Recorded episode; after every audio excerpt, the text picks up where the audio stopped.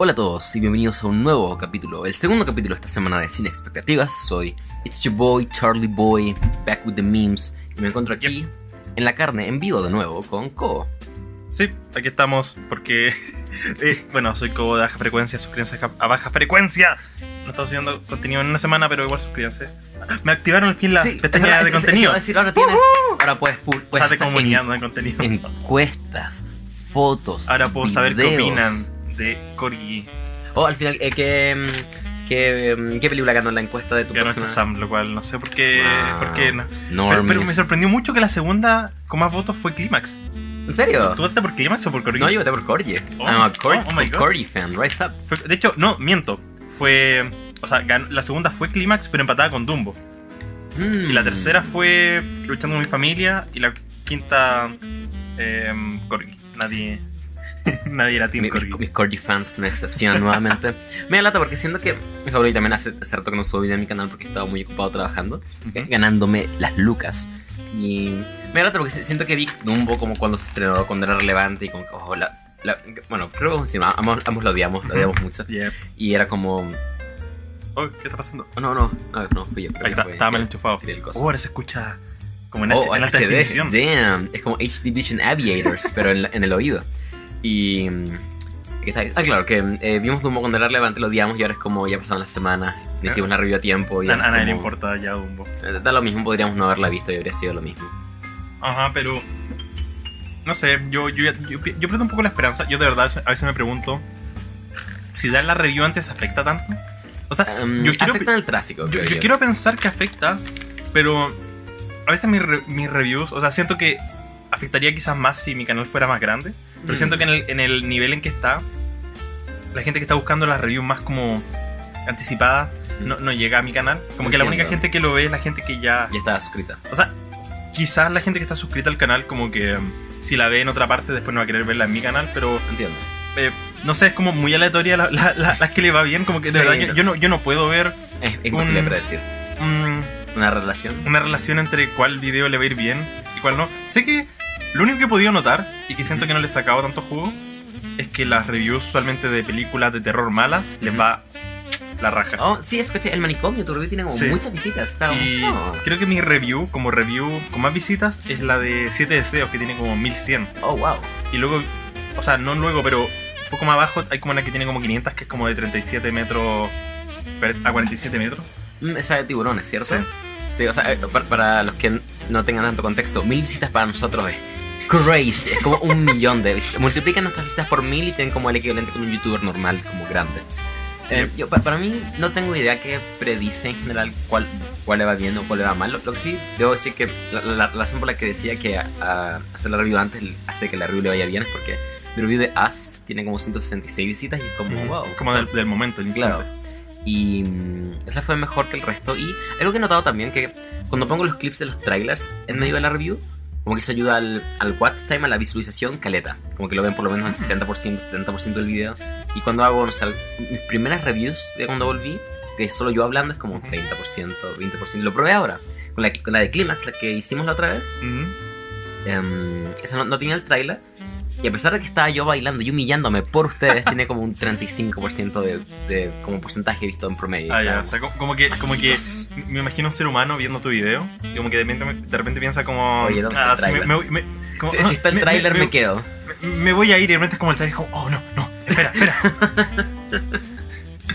Eh, no sé, yo- quiero pensar que es por esto, pero igual, de repente, reviews que les va muy bien en mi canal son como de películas que me apasionan mucho. Por ejemplo, mi review de Roma tiene muchas visitas.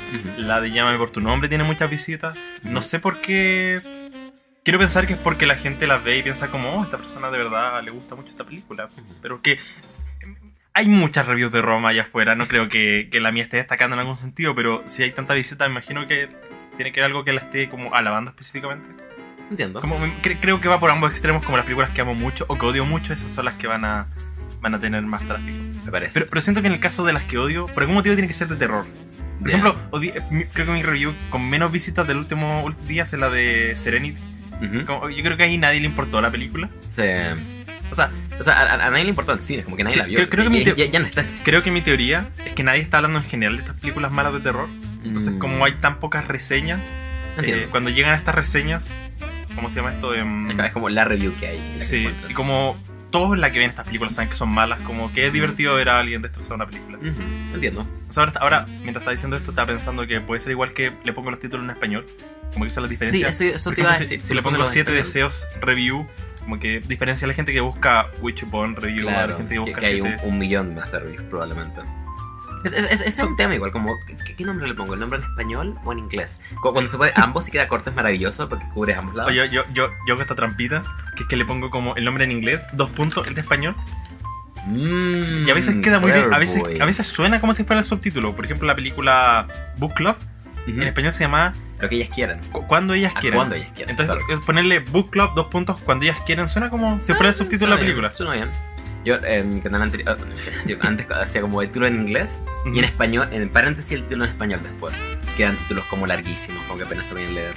Y- pero cuando era el mismo título en ambos era oh, mm, Looper, Sí. Looper Crítica Review, mm, Beautiful. O sea, mm, a base. Creo, creo que los casos que más odio, o sea, lo odio lo amo, lo amo como, como cinéfilo, como persona que ama el cine, pero lo odio como reseñador, es cuando traducen bien el nombre, Sí, porque me- siento que no hay, no, hay, no hay sentido para ponerle nombre en inglés. Por ejemplo, Luchando con mi familia, le voy a poner Luchando con mi familia, no le voy a poner Fighting with my family, porque Paréntesis, luchando con mi como, familia. como, eh, está bien traducido, pero el problema es que pierdes todo el tráfico de gente que va a buscar la película por su nombre en inglés.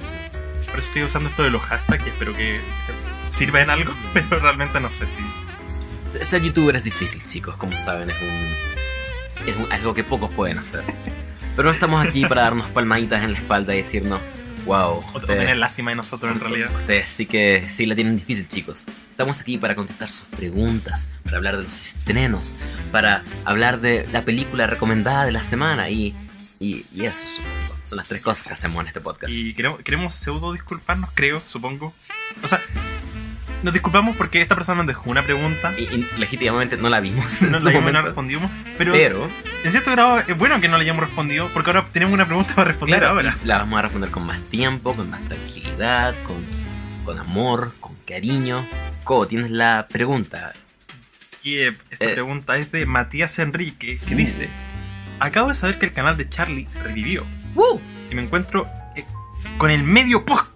El medio podcast. Más encima con el profe de invitado. Sigan así, Ah. cabros. Está la zorra preguntas. La, primera, pregunta dice: ¿Cuál es su Gracias. película favorita de superhéroes sin encerrarse en DC slash Marvel? La mía sería Unbreakable. Yo tengo una respuesta para esta pregunta. Eh, dala, porque mi, mi respuesta sería Unbreakable. Realmente no, no, no, no, no. Quizás Kikas, creo que es muy, muy, muy buena, pero no. Siento que tampoco cae como en tanta zona de, de excelencia. Un- un- la, la- la- la clave para mí aquí es que dijo película de superhéroes, no película basada en cómics. Entonces, la que voy a decir es técnicamente una película original, pero eh, voy a decir Super, de James Gunn. Me encanta Mm. esa película. Es No- no- nunca la he visto, pero. divertida, llena de corazón. Uh, hay que recomendarla quizás un día en el, en el podcast, pero me encanta. De hecho, me, me- me recomendaste otra película que no es basada en cómics, pero sí de superhéroes, eh, Chronicle. Oh, Chronicle, me encanta. Chronicle. de, también la amo. La- Eh, La primera película que recibí en mi canal. ¿Qué ¿En recuerdos? serio? Sí, Oh la. De, de hecho, hora de confesión, quiero contar algo sobre Chronicle. Eh, cuando partí mi canal, como que vi muchos otros, review- vi muchos otros re- reviewers como en español que siempre hacían esto como de eh, pronunciar el nombre de alguien en inglés y decir como, oh, bueno, así creo que se pronuncia, perdón si me equivoqué. Y cachaba que el nombre del director era Josh Trank, que es como básicamente el, el nombre que no puedes equivocarte. y a- sabiendo, sabiendo que lo dije bien, dije, eh, bueno, esta película es de Josh Trank, eh, lo siento si no lo pronuncié mal.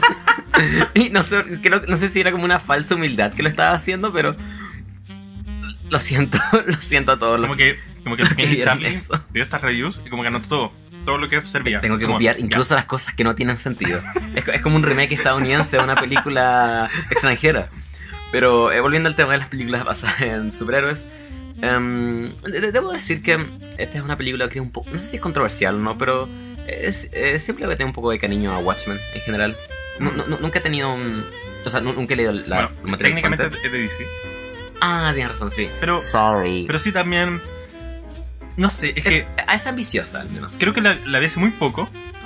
Yo, o sea, yo la había visto antes. Mira, la vi- creo que la he visto unas tres veces. La vi en mi adolescencia. La vi como cuando recién estaba empezando esto del cine, como para verla. Y en ese momento me encantó la segunda vez. La tercera vez, o sea, entre ese momento y pasó muchos años. Creo que fue como 2014. Ujú. Pasaron muchos años y leí todas estas cosas como que la odiaban, de cosas horribles. Mucho tiempo la, man- la mantuve en mi cabeza como esta pequeña... Como cuando, cuando lees tantas cosas malas que ya no sabes si realmente te gustó la película porque no la has visto Ujú. tanto tiempo. Entonces, Ujú. como la mantengo preservada. Y resulta que mi polola eh, es, es de su película favorita, ya, ya realmente la ama. Entonces un día fue como, ah, veámosla. Y la vimos y me gustó Caleta, como, como que legítimamente la vi y pensé, ¿sabes qué? Y hay cosas como la actuación de. ¿Cómo se llama esta, esta actriz?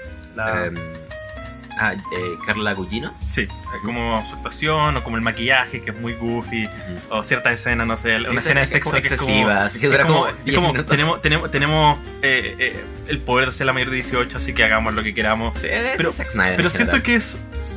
si- Siempre lo he definido así, siento que es una mejor adaptación de lo que una película. Como que como película hay muchas cosas que fallan, pero siento que si tienes este material lo tienes que adaptar en una película, como que lo adaptó de la mejor forma que, que pudo hacerlo. Y se nota, eso, eso es algo que, que es un pro y un contra de Zack Snyder, que él tiene mucho respeto por el material original. Eso es un, es, es un, es un pro porque... Es un arma doble filo. Como que, como que necesitas tener respeto, pero un contra porque a veces hay cosas que simplemente no se pueden no, traducir. no funcionan en Y- formato de cine y, y- quedan incómodas y eso son raras. Eh, Y bueno, pero también por eso que mucha gente de verdad ama a Zack Snyder porque tiene como estos comparativos de como, oh, miren, esta escena es igual al cómic. Es como, ya, Es, es- es loco porque siempre es, como mm, clásico que se diga como, uh, el, este es tan visionario, Zack Snyder tiene una visión y siempre la hace, pero igual algo interesante que a pesar de que él tiene una visión muy específica, siempre se apegue mucho a los materiales fuentes que está adaptando, y decían 300 o Watchmen, o, bueno, no, no, sé qué se habrá adaptado a los cómics de Superman o de Batman para hacer Batman v Superman, o bueno, Sucker Punch es otro, otro animal completamente distinto. Em, no sé, es, es Zack Snyder siendo Zack Snyder, es excesiva, pero ad- ad- admiro las cosas que intenta hacer, incluso cuando no es. em, ay, em, no es exitosa todo lo que quiere lograr. ¿Alguna otra película que se te ocurra de superhéroes que no hayamos mencionado? Eh, pa- pa- para mí, Super, la respuesta. Super Ah, es mi. lo que quería decir sobre uno. Chronicles, que se me fue, es que eh, creo que ahora, eh, no me acuerdo si Jordan Peele o Taika Waititi están haciendo una adaptación de Akira. De Akira. Y Josh Akira, Trank sorry. puso en su Twitter Oh, sí, caché eso. que mi él ya hizo una adaptación de Akira. Sí. Y ahí pensé como, oh, Chr- Chronicles, como que tú lo piensas y como que tiene sentido, o sea, está levemente basado, como que hay muchos paralelos, pero, pero finalmente es como, como tomar esa misma historia sobre este, este personaje que tiene tanto poder que no puede controlar y finalmente como este conflicto entre amigos. Y lo encuentro fantástico. Nunca he visto Akira, sorry. Oh, no, no. Eso, solo sé que hay un auto rojo. Y hay alguien entrando y o saliendo de ese auto rojo, es como el póster, es todo lo que he visto. Pero sí, la, la tienen en mi lista de Netflix por años. Y no sé por qué no la he visto, la voy a ver, pero la, soy una basura, lo siento. Pero, pero bueno, eso creo que Sí, creo que son buenas, buenas, buenas respuestas. la otra que nos dice es, ¿qué nuevos autores creen que es necesario seguir de aquí en adelante? A mí per- personalmente me fascina Robert Eggers. Uh, Robert Eggers. Saludos. Em, de hecho, tengo una. ha- Hablando de Robert Eggers, que hizo The Witch, hace poco está trabajando ahora en The Lighthouse con Robert Pattinson.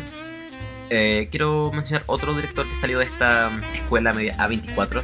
Ujú. que, si no lo saben, esta distribuidora estadounidense que eh, sacó Lady Bird, salió The Witch, sacó The Witch, eh, Green Room, em, muchas, muchas películas contemporáneas que mezclan muy bien, creo, la, un estilo moderno y quizá un poco más frenético, un poco más, no sé si fácil de ver, pero como diver- siempre divertido o interesante de ver, Ujú. con el cine arte y con el cine de calidad.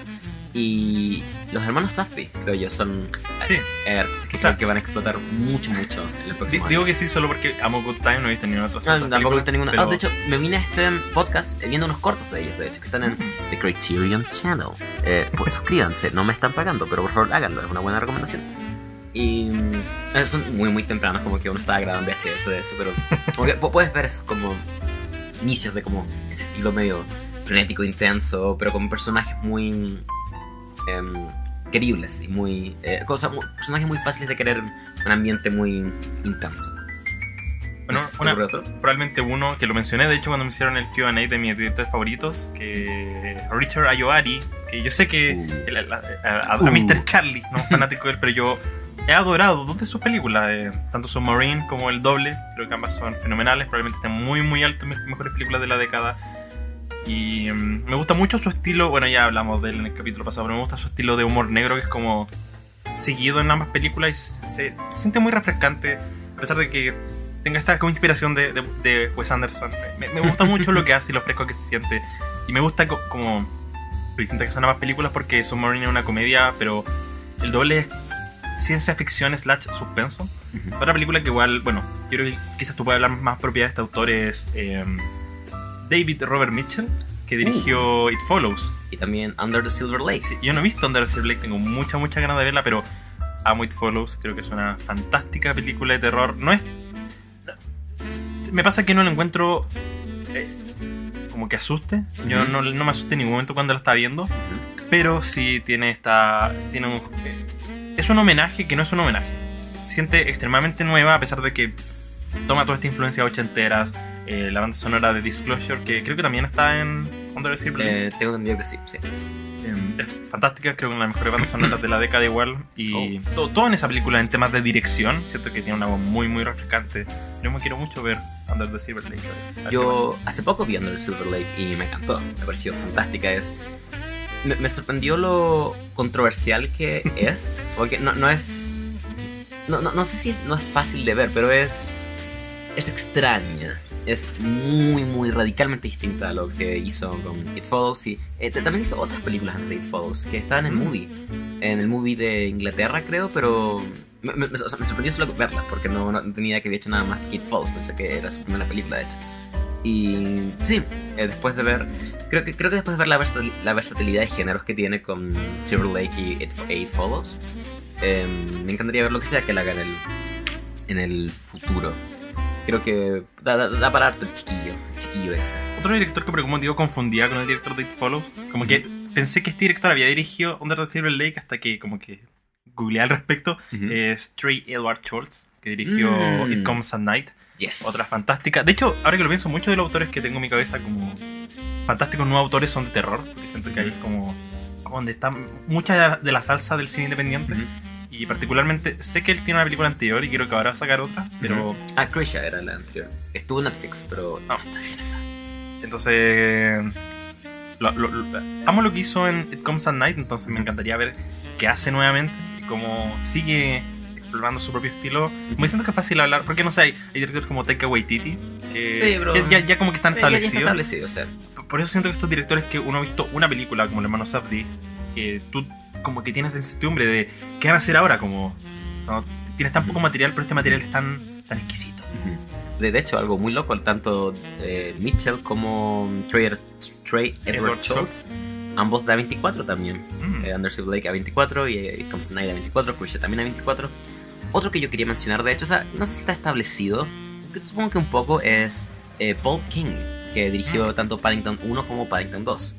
No, no sé si está tanto como. O sea, sé, sé que todos aman a Paddington, pero no sé si todos aman a Paul King precisamente. O sea, no, no escucho su nombre Sí, ser mencionado mucho. verdad. Y ahora que ya está listo con la franquicia Paddington, creo que va a producir la tercera, pero no va a dirigirla. Ujú. Eh, estoy muy, muy ansioso de ver cómo toma material distinto, que sea material más adulto, material más Yo, yo amaría ver a, a Paul King distinto. tomar una, una James Bond. Yes. Me encantaría ver, porque Paddington es, familiar, pero tiene estas escenas de acción tan. eh, no sé, como, como frenéticas, eh, refrescantes. Me, me encantaría ver cómo dirige una James Bond. Más, considerando que igual es como el CEO británico, tiene, sabe manejar bien eh, la, la cultura. Eh, otros directores que quizás en términos de. Como estás mencionando lo que se me ocurría en, en- en términos de terror, eh, Ari Aster, que va a sacar. Midsummer, va, Yes. y eh, Jennifer Kent, que dirigió. Yes, Taylor. No, no, dirigió de- de Babadook, Babadook, perdón, que igual, cierto, la amo, la amo mucho. También por, porque. Como que nadie habla tanto de ella. Sé que The Babadook es una película que está Sí. mucho en esos círculos independientes que mucha gente ama. Onda, Phil Twitter adora eh, The Babadook, pero no he visto tanto amor por ella como directora. Siento que hace un trabajo fantástico, especialmente considerando que. La sensación que Babadook es una película de mucho. Nunca he googleado esto, pero me da la sensación de mucho más bajo presupuesto de lo que es una Hereditary, por ejemplo. Eh, yo, a- no lo sé, pero apostaría que sí, probablemente. Entonces siento que cuando puedes hacer algo tan bueno con tan poco, quiero ver cómo es Mm. como, denle un presupuesto gigante y veamos qué, qué pasa con ella. Más encima porque, no sé, en otros casos igual podemos hablar de, de tremendos actores que están, no sé, pues It Comes at Night, tienes a Joe Ledgerton en Hereditary, tienes a Tony Collette acá, tienes que trabajar con eh, filme australiano, con actores relativamente no conocidos y hacerlo funcionar y, y a mí me parece una de las mejores películas de terror de, Probablemente mi película favorita de terror, de hecho, de- de Wow. toda la década. Big Praise. Eh, sacó una nueva película ahora, creo que estuvo en festivales, creo que estuvo en, en Toronto el año pasado o algo así, pero. O sea, hay, hay- hay algo nuevo de ella, que ya está, está afuera, solo que ha estrenado. Eh, rápidamente, no, no sé si es alguien que está partiendo seriamente, pero creo que es alguien que me gustaría ver en los proyectos. Es eh, Shin Carruth, su primary Upstream Color.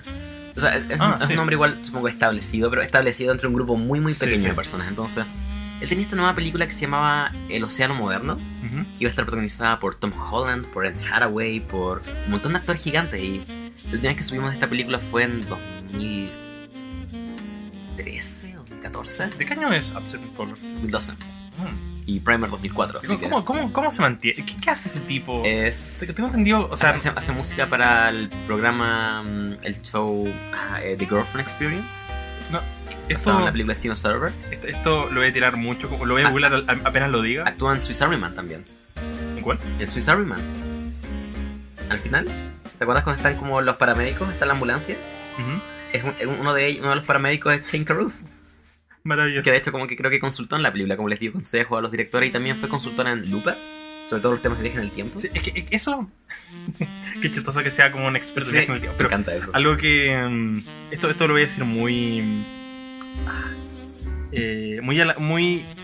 Porque algo que googleé en su momento, porque yo amo Primer, fue una películas que, que me inspiró mucho a hacer cine. Y me acuerdo que en su momento. tenía entendido que él sabía. Era como. Como que estudió algo sobre tecnología. Es un ingeniero. Sí, porque él como que se, se, se usó a sí mismo de inspiración para hacer Primer. Creo que su motivación era como que todos estos experimentos no salen de laboratorios tan complejos, salen como por accidente en pequeños lugares y él, él se usó a sí mismo como, como, como inspiración, entonces lo encuentro interesante. O sea, lo que quería decir con esto es que creo que él era como ingeniero, algo así, como, Sí. como científico, algo, algo, algo sabía que él, él no es solo, solo un chico del arte. Y, y me encanta que su filosofía para esa película era como, no voy a, no, no voy a simplificar nada del diálogo técnico en mi película, voy a, eso es lo real, que entiende, el, el que entiende, entiende, y si el que no, sorry. Eh, algunos nombres que quiero tirar así muy rápidamente. Eh, Brady Corbett, que sacó Vox Lux hace poco, muy muy interesado en ver lo que él haga en el futuro. También sacó una película llamada que no, que no he visto, pero me, me fascina mucho, que se llama el, The Childhood of a Leader, como la, el- la niñez de un líder. Y es sobre, tengo entendido que es sobre la niñez de Hitler, y es protagonizada Ah. por Robert Pattinson. Así que, muy, muy interesante director. Bueno, Bueno, su- supongo que también tampoco es. En el mundo del cine en general creo que está partiendo, pero aquí en Chile no. Pablo Larraín, ahora que está en Estados Unidos, Ujú. creo que va a hacer cosas interesantes probablemente. Y. mm, ¿Cómo tienes algún otro.? Bueno, este director que parece que no mucha gente cacha, que es Christopher Nolan. Esperemos que, que le vaya bien. Ah, sí, tiene esta película ahora con Robert Pattinson también, muy independiente, que va a salir ahora. Ah, lo que Eh, quería oh, em, Boots Eh, Riley. Boots Riley, Boots sí, Riley. por supuesto. Yes. Me encantaría ver Ah, y también, eh, que sea que él haga. no me acuerdo el nombre, lo voy a- mientras, mientras tú piensas un nombre voy a acordarme de... Uh, uh, uh. Em, estoy buscando en mi letterbox como películas que le he dado entre 4 y 5 estrellas a ver qué. Oh, oh, oh, tengo otro. Este director llamado eh, Corey Finley hizo su primera película el año pasado llamada Thoroughbreds, o Pura Sangre se llama en español. Protagonizada por em, la chica de The Witch y la chica de Mirror on the Dying Girl, ah, Olivia Cook y Anna Taylor Joy. Y también el, último, el último rol de Anton Yelchin. Em, gran, gran película, de hecho. Me sorprendió que le di un, creo, 8 de 10 en su momento. La vi en Google Play, está disponible si la quieren arrendar. Muy buena, muy buena. Exacto. El, el último que quiero decir es Carlos López Estrada, que dirigió Trainspotting. Fue su debut. Esa película la amo mucho. Creo que estuvo top 5, top 10 de mi mejor del año pasado. Y... Ah, ah, Blind Spotting. Sí. Ah, te entendí. Dijiste Trainspotting. Ah, ya, Blind Spotting. Como- Co- co- co- me quedé en silencio analizando todo. No, el director de Blind Spotting, una Exacto. fantástica película. em, es una comedia slash thriller de temas raciales muy, muy, muy interesante, muy fascinante y muy divertida sobre todo. Como comedia funciona muy bien. Y em, bueno, también quizás extendiendo un poco director, creo que ambos, no me acuerdo los nombres de los actores, pero los dos protagonistas ambos colaboraron en el guion. O sea, no colaboraron, hicieron el guion, por lo que la película se siente muy natural, porque finalmente cómo ellos conversan, ellos, imagino que hubo mucha química sobre cómo escribir esta historia. Y sé que, eso, sé que el actor eh, David Dix, creo, Dix, yes. estuvo en El Petruso. Pero espero que esté teniendo mejores papeles y que esté trabajando en guiones, porque me, me- me- me gusta lo que hicieron con Blaze Spotting, creo que uno de mis guiones favoritos. el año pasado, así que me gustaría... Porque muchos de los autores como muy conocidos son también escritores, onda Butch Riley, eh, escritor, la mayoría de sus películas, pero en ese caso tiene esta colaboración de un magnífico director y dos muy buenos escritores. Me gustaría ver qué hacen cada uno por su lado. Si se dedican los actores solo a actuar, puede ser un, un Before Sunrise ahí, pero... Es, ajá, el último que... Sorry, este, este sí que es el último. Oh, oh, eh, Stone Ford, que Ah. dirigió a Single Man Ujú. y después dirigió Nocturnal Animals. Y hay mucha diferencia entre ambas películas en año. Una salió en Yes. 2008, otra 2016. Sé que él es diseñador de moda. Sí, es loco, Ese es su- gran nombre. su pega. diseñador. Sí. Pero eh, creo que ambas son fenomenales. Creo que a Single Man le dio un 8 y a Nocturnal le dio un 9. Entonces, re- realmente, si se demora 6 años más en sacar su próxima película, pero es de esa calidad.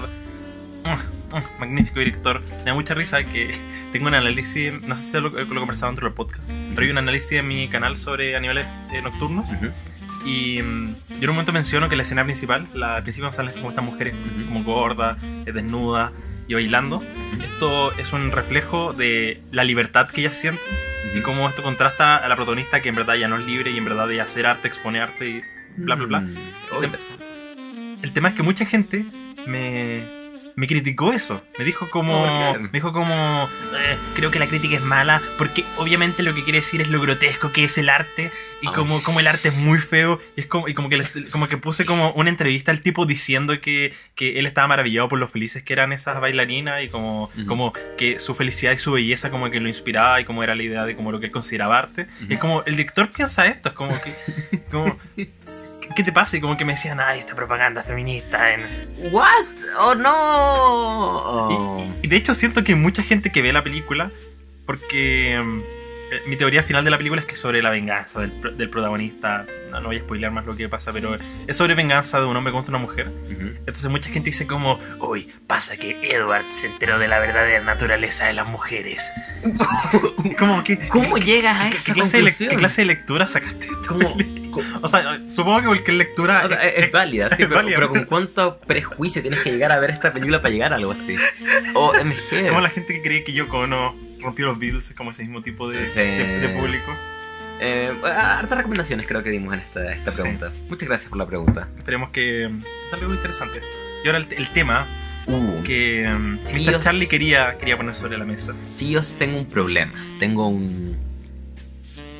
Tengo algo de qué hablar. Y la verdad, no vengo con una opinión definitiva al respecto. Eh, he variado mucho respecto a este tema a través de mi vida, desde, desde que era muy, muy pequeño hasta el día de hoy. Y cre- creo, siempre he creído que tengo una postura muy clara al respecto, pero esta siempre parece ser desafiada, como por los estudios mismos y por la gente que hace películas que hacen muy, muy difícil mantener esta postura. Y es sobre la piratería, damas y caballeros. Quiero hablar de. O sea, no sé si tanto la, la idea de comprar como películas en la feria, pero quizás la idea de descargar películas. Que está todo en internet, está todo a un clic de distancia y. em, ¿Qué tan ético es eso? ¿Qué tan legal es eso? ¿Qué tan correcto es eso? Sobre todo considerando que muchas veces ni siquiera los mismos estudios ni las mismas distribuidoras ponen al alcance sus películas. Yo. A ver, mi, mi postura básicamente ahora es yo trato de no descargar nunca nada. Trato de estar siempre en la, en la legal, aunque sea difícil, aunque me den mil complicaciones. Porque esa es la cosa, yo... Y, y supongo que ambos vamos a estar de acuerdo. Ambos queremos darle nuestro dinero a las personas que están haciendo estas películas. Pero a la distribuidora... Pero hay, tan, hay, hay tanto est- estudios y em, temas de... em, em, países que pueden acceder a cierto contenido y otro no. Como eh, restricciones. eh, restric- eso, restricciones de eh, DRM y de toda esta cosa. Entonces, ¿cómo creo que partamos? o sea, yo creo que sería quizá. Eh, eh, si- siento que la opinión naturalizada y general de esto es que la, la piratería está bien. Como Ujú. Yo creo que la mayoría de gente, el 95% de la gente que escucha esto, especialmente en Latinoamérica, va a decir: la piratería, la piratería está bien. Es como. Ujú. Así que quizás es importante que partas Ah, explicando por qué. dando hipótesis de por qué crees que no está bien. O sea, ¿por qué Entiendo. tú? Porque, porque creo que si, si le preguntamos directamente al público, eh, ¿está bien no está bien? La mayoría de gente como que Ujú. di- diría abiertamente, sí, está bien, pirateo todo el tiempo. Bueno, eh, que, que- que quiero partir diciendo que no juzgo para nada a nadie que descargue películas o piratea películas, que sé que es el 99.9% del mundo. Hasta. De momento yo lo he hecho para ver Submarine la semana pasada, no. No estaba ni en Google Play, ni en iTunes, ni en DVD para comprar, entonces tuve que descargarla porque no podía acceder a ella y tenía que verla. Y eh, no, no, no quiero entrar en el argumento clásico de, oh, bueno, yo hago películas, entonces no quiero que descarguen mis películas ilegalmente porque quiero dinero, pero El, Pero sí. pero, pero en el Pero sí, fondo quiero sí. su dinero. Eh, hacer películas es un. Cualquier como- arte en como- como general. Es claro, es algo tan, tan difícil de hacer, es algo tan complicado, es algo que con lo que sueño hacer y siento que si tenemos todos estos, por ejemplo, los, los directores de los que estábamos hablando, tenemos los Robert, los Robert Eggers, los Safdie y todos estos tipos, quiero, quiero, en cierto modo, como votar por ellos, como decir, quiero que sigan haciendo contenido que me gusta, quiero que sigan en esto. Y la forma, creo, más efectiva de como votar por ellos, se podría decir, es dándoles, dándoles tu dinero, dándoles, eh, comprando sus DVDs, yendo al cine a ver sus películas. Y sé que en la práctica, en la vida real, probablemente si voy al cine aquí a, no sé, a Hoyts la Reina y veo un eh, Good Time, probablemente o sea, un centavo llegue a ellos. Pero aún así encuentro que es... O sea, no sé si es lo correcto, pero Hollywood y el cine al final son un- una mezcla entre el, el arte y el negocio. Y la única forma en que Hollywood va a saber qué queremos ver es yendo a verlo y pagando por ello. Como que, como que al final la, la vereda contraria, onda, si no pagas por nada de lo que ves y nunca le das dinero a la gente que hace las películas, van a dejar de hacer películas. Claro, exacto. Entonces, Como, por- más mínimo que sea el porcentaje que le llega a ellos, si tú dejas de hacer si de- dejas de consumir el contenido, o más que todo consumirlo de una forma que le llegue dinero. Van a dejar de hacerlo, porque no, si no hay plata, a menos que seas laica, si no hay plata no hacen las cosas. No, no sé cómo funcionan ellos. Tienen flop y. Dicen Link, es como 5 millones este fin de semana. Wow. No sé, por, por ejemplo, pienso en eso. Pienso, quiero que Laika siga haciendo películas. Y por eso mismo voy a tratar de ir a ver Fugo en el cine, o tratar de verla en HBO Go, o en Netflix, o tratar de comprar el DVD, o lo mismo con Missing Link. Quiero verla porque quiero que, que- quiero que tengan mi dinero, porque no quiero que mueran. Y, eh, se basa en eso, básicamente, en tratar de apoyar el cine que quiero ver, las personas que quiero ver, y sé que eso también cuenta para las películas malas que voy a ver. Técnicamente igual pagué por ver, eh, no sé, Corgi, en teoría.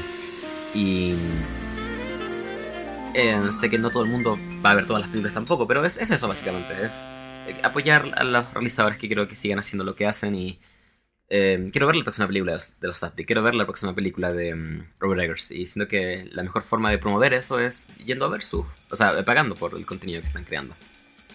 O sea, ya, yo quiero como, quizás dar mi postura en el sentido en Ujú. que, como que yo entiendo completamente esto y como que siento que es lo más ético y onda, me gustaría en un, en un universo ideal hacerlo y como decir, como, oye, ojalá darle dinero a toda la gente que apoyo, pero me pasa que en un sentido práctico, como, eh, yo lo que intento hacer es ir al cine a ver todo lo que pueda, onda, si una película me tinca mucho, la voy a ver en el cine, no voy a esperar a que llegue a alguna parte porque siento que es quizás la forma más efectiva. Pero me pasa que al momento de verla en mi casa, si algo no está en Netflix, porque como que siento que hay, hay, hay barreras que, que, por ejemplo, tú haces que yo creo que nunca haría. Onda, por ejemplo, creo que en Movie de repente hay películas como, no sé, Dancing in the Dark, no la puedes rentar por, por Luca, como pagáis Luca y la ves, pero como que yo honestamente no, no haría eso, como como por, por la plata que tengo, como que siento que esa luca la, la usaría en otras cosas y no sé, es como, es como triste que sea hipócrita, pero como que siento que como si pagara por cada película que quisiera ver, finalmente, em, no sé, la, la- la- la plata no me, no me daría, no me daría el bolsillo. Y La- finalmente es porque es, mucho más fácil, como que cuando tienes el torrent onda, de Pirate Bay al lado para poder Mm. descargar, como que se hace tan fácil. Por eso yo, a mí, a mí me gusta la idea del streaming, como que ojalá llegue un futuro que el streaming lo sea todo. Porque yo me acuerdo que antes, por ejemplo, yo descargaba siempre. Mis papás viven en el campo, ellos no tienen. O sea, eh, como que ellos tienen internet, pero esta es piola. Mm. Entonces yo siempre llevaba películas.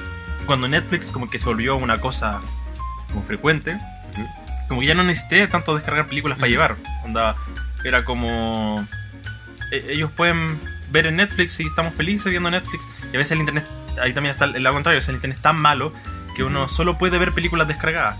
Pero antes yo hacía mucho, mucho, mucho, mucho eso de. mm, ¿Cómo se llama esto? Eh, ir a la tienda de videos a arrendar. Incluso cuando murió Blockbuster en China hay una tienda que se llama Aldeos, que ahora también es un cine independiente. Así que, shout out a, a Deos por, por mantener el cine vivo en Chía. Uh.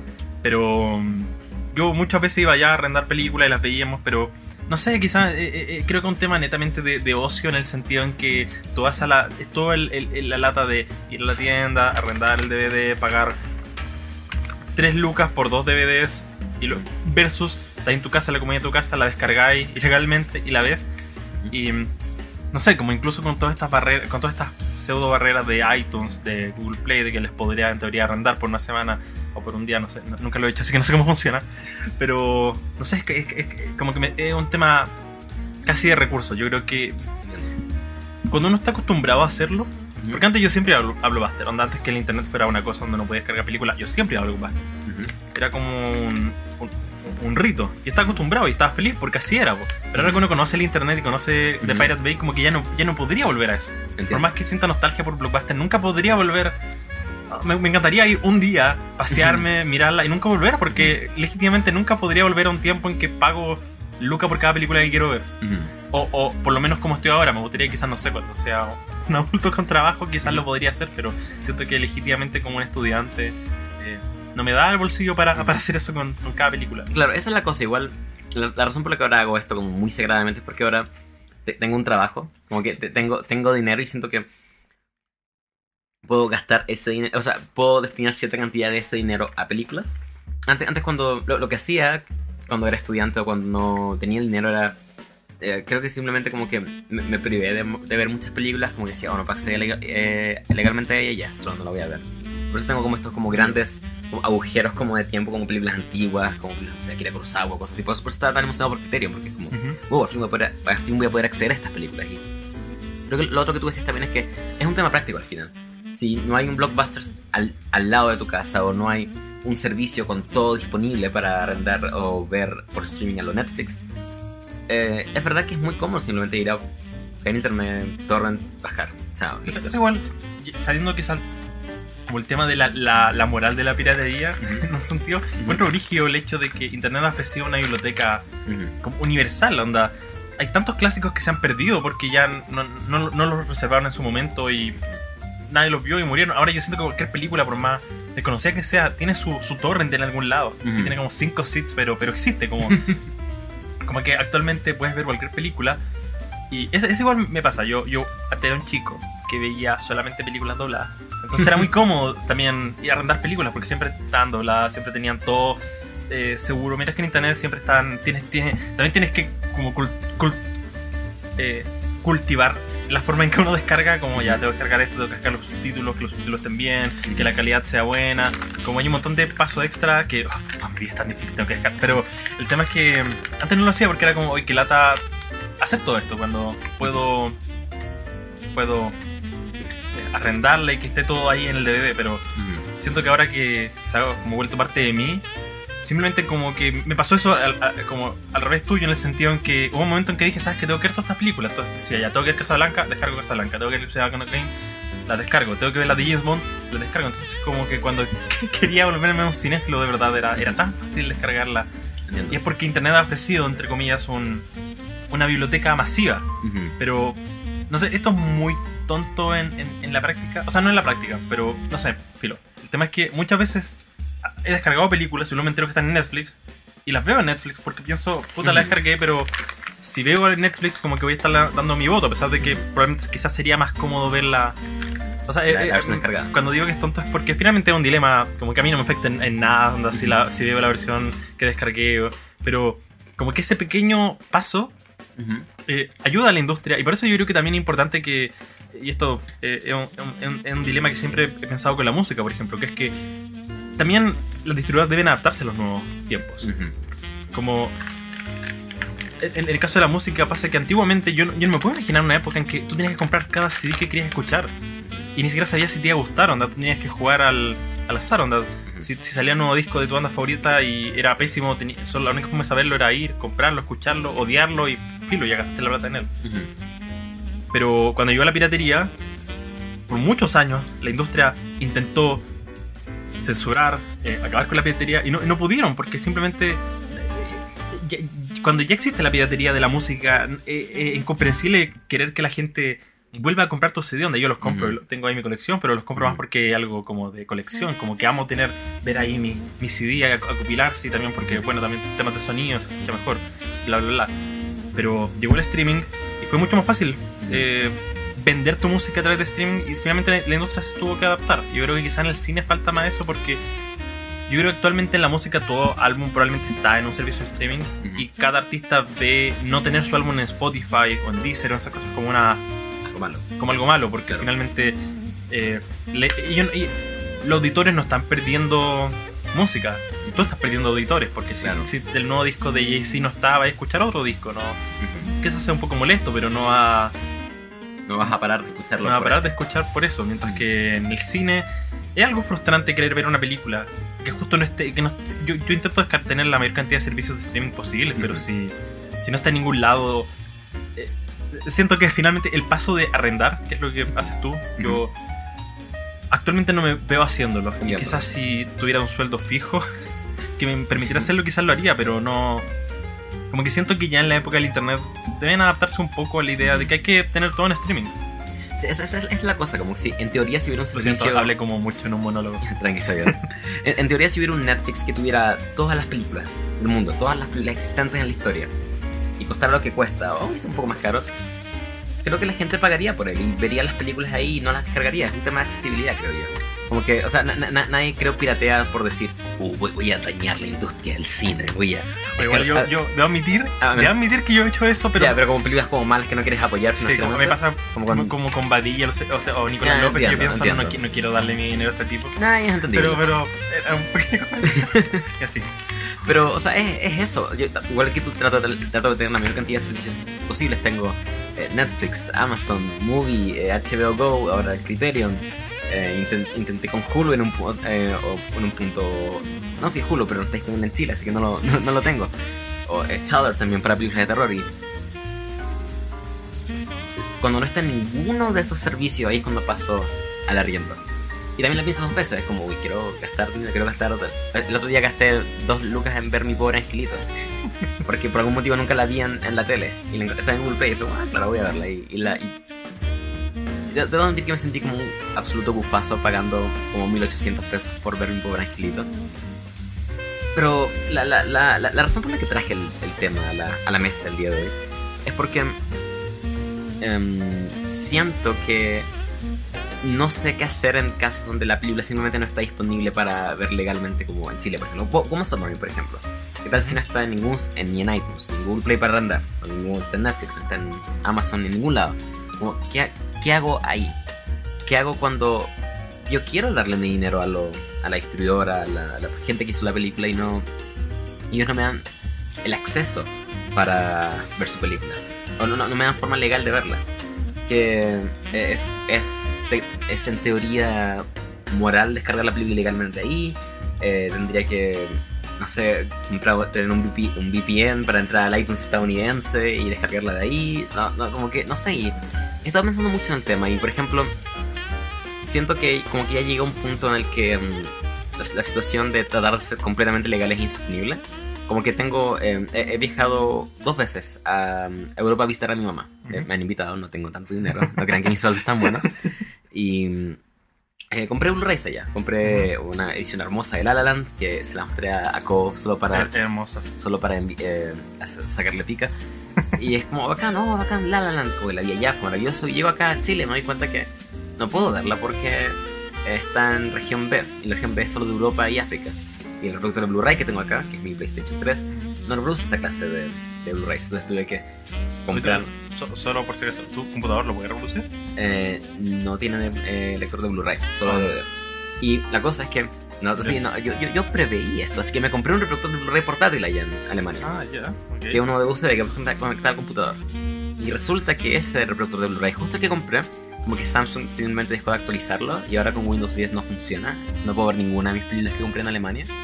Entonces tengo como unos 10 o 15 películas que he comprado con los años que ahora es imposible de ver. Entonces, como, ¿qué, qué, qué- hago con esta situación? ¿Por qué me hacen tan difícil como ver su película? Pagué mucho por ver sus películas y ahora no me dejan. O Extinction, por ejemplo. Cuando Ujú. recomendé Extinction en el segundo capítulo del podcast, yo la tengo en Blu-ray, la compré allá en Alemania y no pude verla para el podcast porque era región B y no podía verla. Entonces la tuve que ver en YouTube. Está en YouTube, de hecho, si quieren verla, es muy buena. Em, entonces pensaba como, ¿qué, qué, qué hago con esta situación? ¿Qué, qué, qué puedo hacer? Y es como, estoy diciendo que entramos en un debate de como de... Es, es un derecho a acceder a todas las películas, eso es un privilegio tener acceso a películas, y no, la verdad no tengo ya las respuestas. Y escuchando el, el Sardonicas, que es básicamente el podcast que estamos copiando, eh, donde está Adam de Your Movie Sucks y un montón de gente, él está muy a favor de la piratería en general, porque, Mm. bueno, independiente que encuentra que no afecta a los estudios en general, ya, ya, ya. Em, dice que las si, la distribuidora no te pone no te da el acceso a la película o en su caso no te da acceso a una película con subtítulos en inglés tú deberías tener el derecho como a poder bajar el subtítulo o a repiar el DVD o el Blu-ray en tu computador y agregarle tú los subtítulos. Y como que le, le he encontrado mucha razón en eso como que si ya pagué por la película no entiendo por qué no puedo tener acceso a ella o viceversa si quiero pagar por esa película no entiendo por qué no debería tener acceso a ella entonces no sé si me vaya a convertir en el master downloader y vaya a tener torrent descargando 10 películas al mismo tiempo en el futuro pero creo que mm, es como, Estoy como otros Mira, estoy haciendo esto ahora, en este preciso momento. oh my god thief estás descargando Life Itself Sí. yikes Pe- Pedido que a mis papás le va a encantar, así que. ¿la, la has visto? No. Oh, eh, es- oh, esa, para un audio comentario. Perfecta. Masterpiece. No sé, la, la verdad no sé con. O sea, no, no, no quise traer el tema porque tengo la solución a este problema. O porque espero encontrarlos ahora, pero son cosas en las que he estado pensando y encontré que sería interesante hablar del tema. Porque no, no es algo que youtubers en general hablen, como que todos solo tienen sus reviews de sus películas, a veces películas antiguas, y nunca como que hablan de cómo las consiguieron. Y eso, solo asumo que todos las descargan, como que da lo mismo, a nadie le va a importar, pero es algo que sí me, impo- me importa, o me importaba al menos, y ahora como que no sé, estoy un poco en conflicto con mis, con mis ideales. Creo que quizás, no sé, este debate se puede extender Yo a. tam- tam- también hablé mucho ahora. Este debate se puede extender a la idea de. Las películas de. ¿A quién le pertenecen finalmente? ¿Le pertenecen al autor o al espectador? Porque. Pensemos en esto, digamos que Pablo Larraín su próxima película, él la saca, sale en cines, y luego eso, él decide, o la distribuidora que la hizo, decide no sacarla en DVD, no sacarla en Blu-ray, no sacarla en ningún servicio, él decide que la película nunca más deba verse, como lo que George Lucas George intentó hacer con el especial de, de Navidad de Star Wars, pero O con las versiones originales. finalmente si él desea que nadie nunca vuelva a ver su película, est- está en su derecho, él, él tiene derecho a hacer esta restricción, porque finalmente creo que lo que lo que volvería como el ideal a mi parecer como en un futuro ideal sería que no sé están estos cinco, cinco servicios de streaming eh, mayores o son como los conocidos como mayores y en cada uno sí o sí Vas a encontrar. va a encontrar la película entonces si los contratas a los cinco va a tener sí o sí las películas que deseas Eh, de hecho algo que bueno creo que quizás puede pasar porque ahora con entre que si por ejemplo tienes DirecTV puedes acceder a un montón de servicios como Fox Play como eh, HBO Go y todo eso gratis. Igual me imagino que si no sé por ejemplo si pagas el cable tienes derecho a todos estos servicios de streaming bla bla bla. Pero si simplemente ellos no quieren como qué pasaría si en el futuro hay, hay artistas que dicen sabes que no quiero onda o pagáis el Blu-ray por tenerla o o muérete.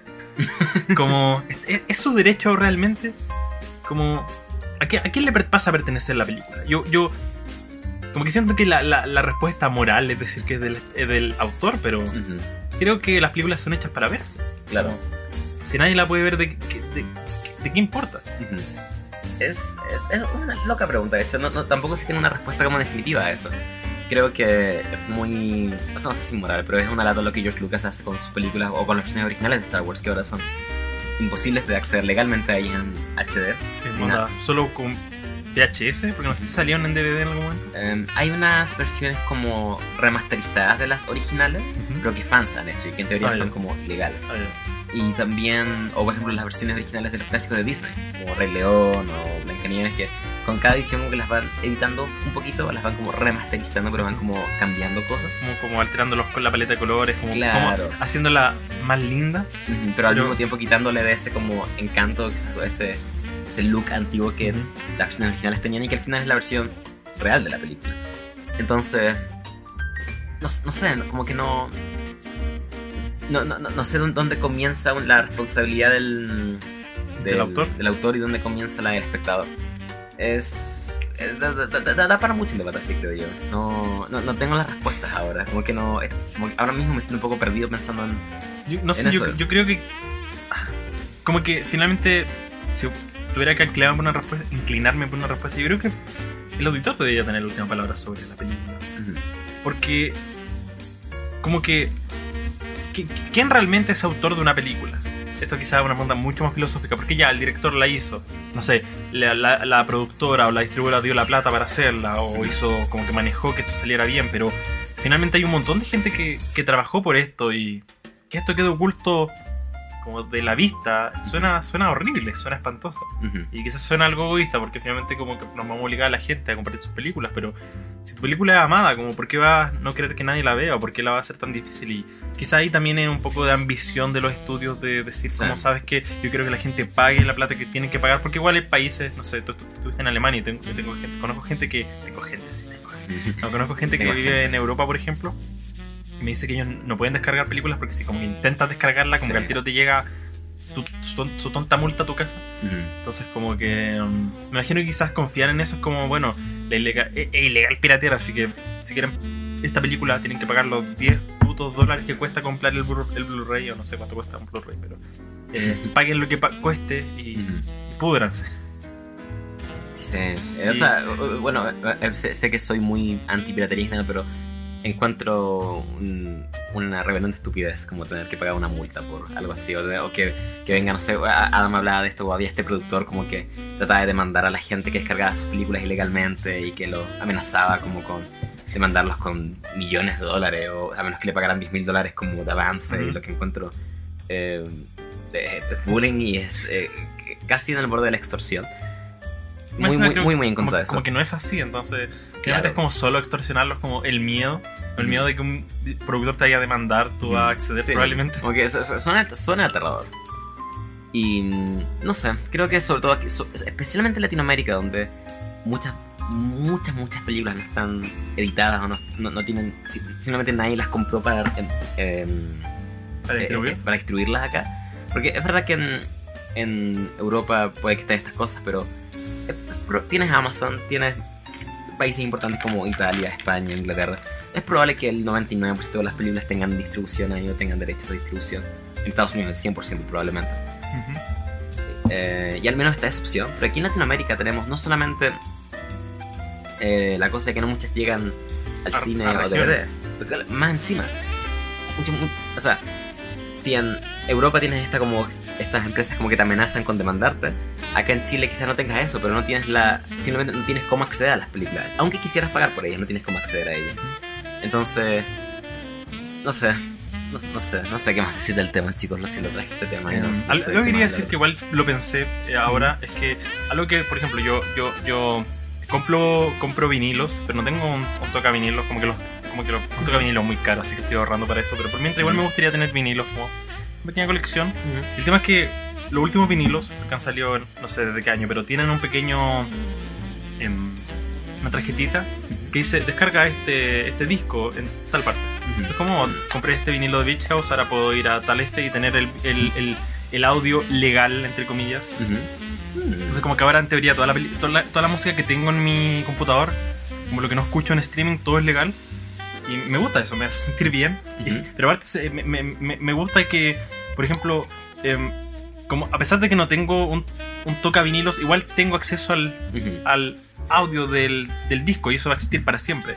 Siento que quizás sería bueno o sería como en el caso que tú mencionas, por ejemplo, de esto de los- la- las regiones, que la verdad no entiendo cómo funciona eso, como por, por qué existe o no, no, no lo entiendo honestamente. ¿Podría ser esto como ah, tiene este, este código, descarga el... No, es, que es, es loco porque muchas películas vienen con eso, vienen como con Ah. el código de descarga digital, pero también están bloqueadas por región, entonces tampoco puedes acceder ya, a ella.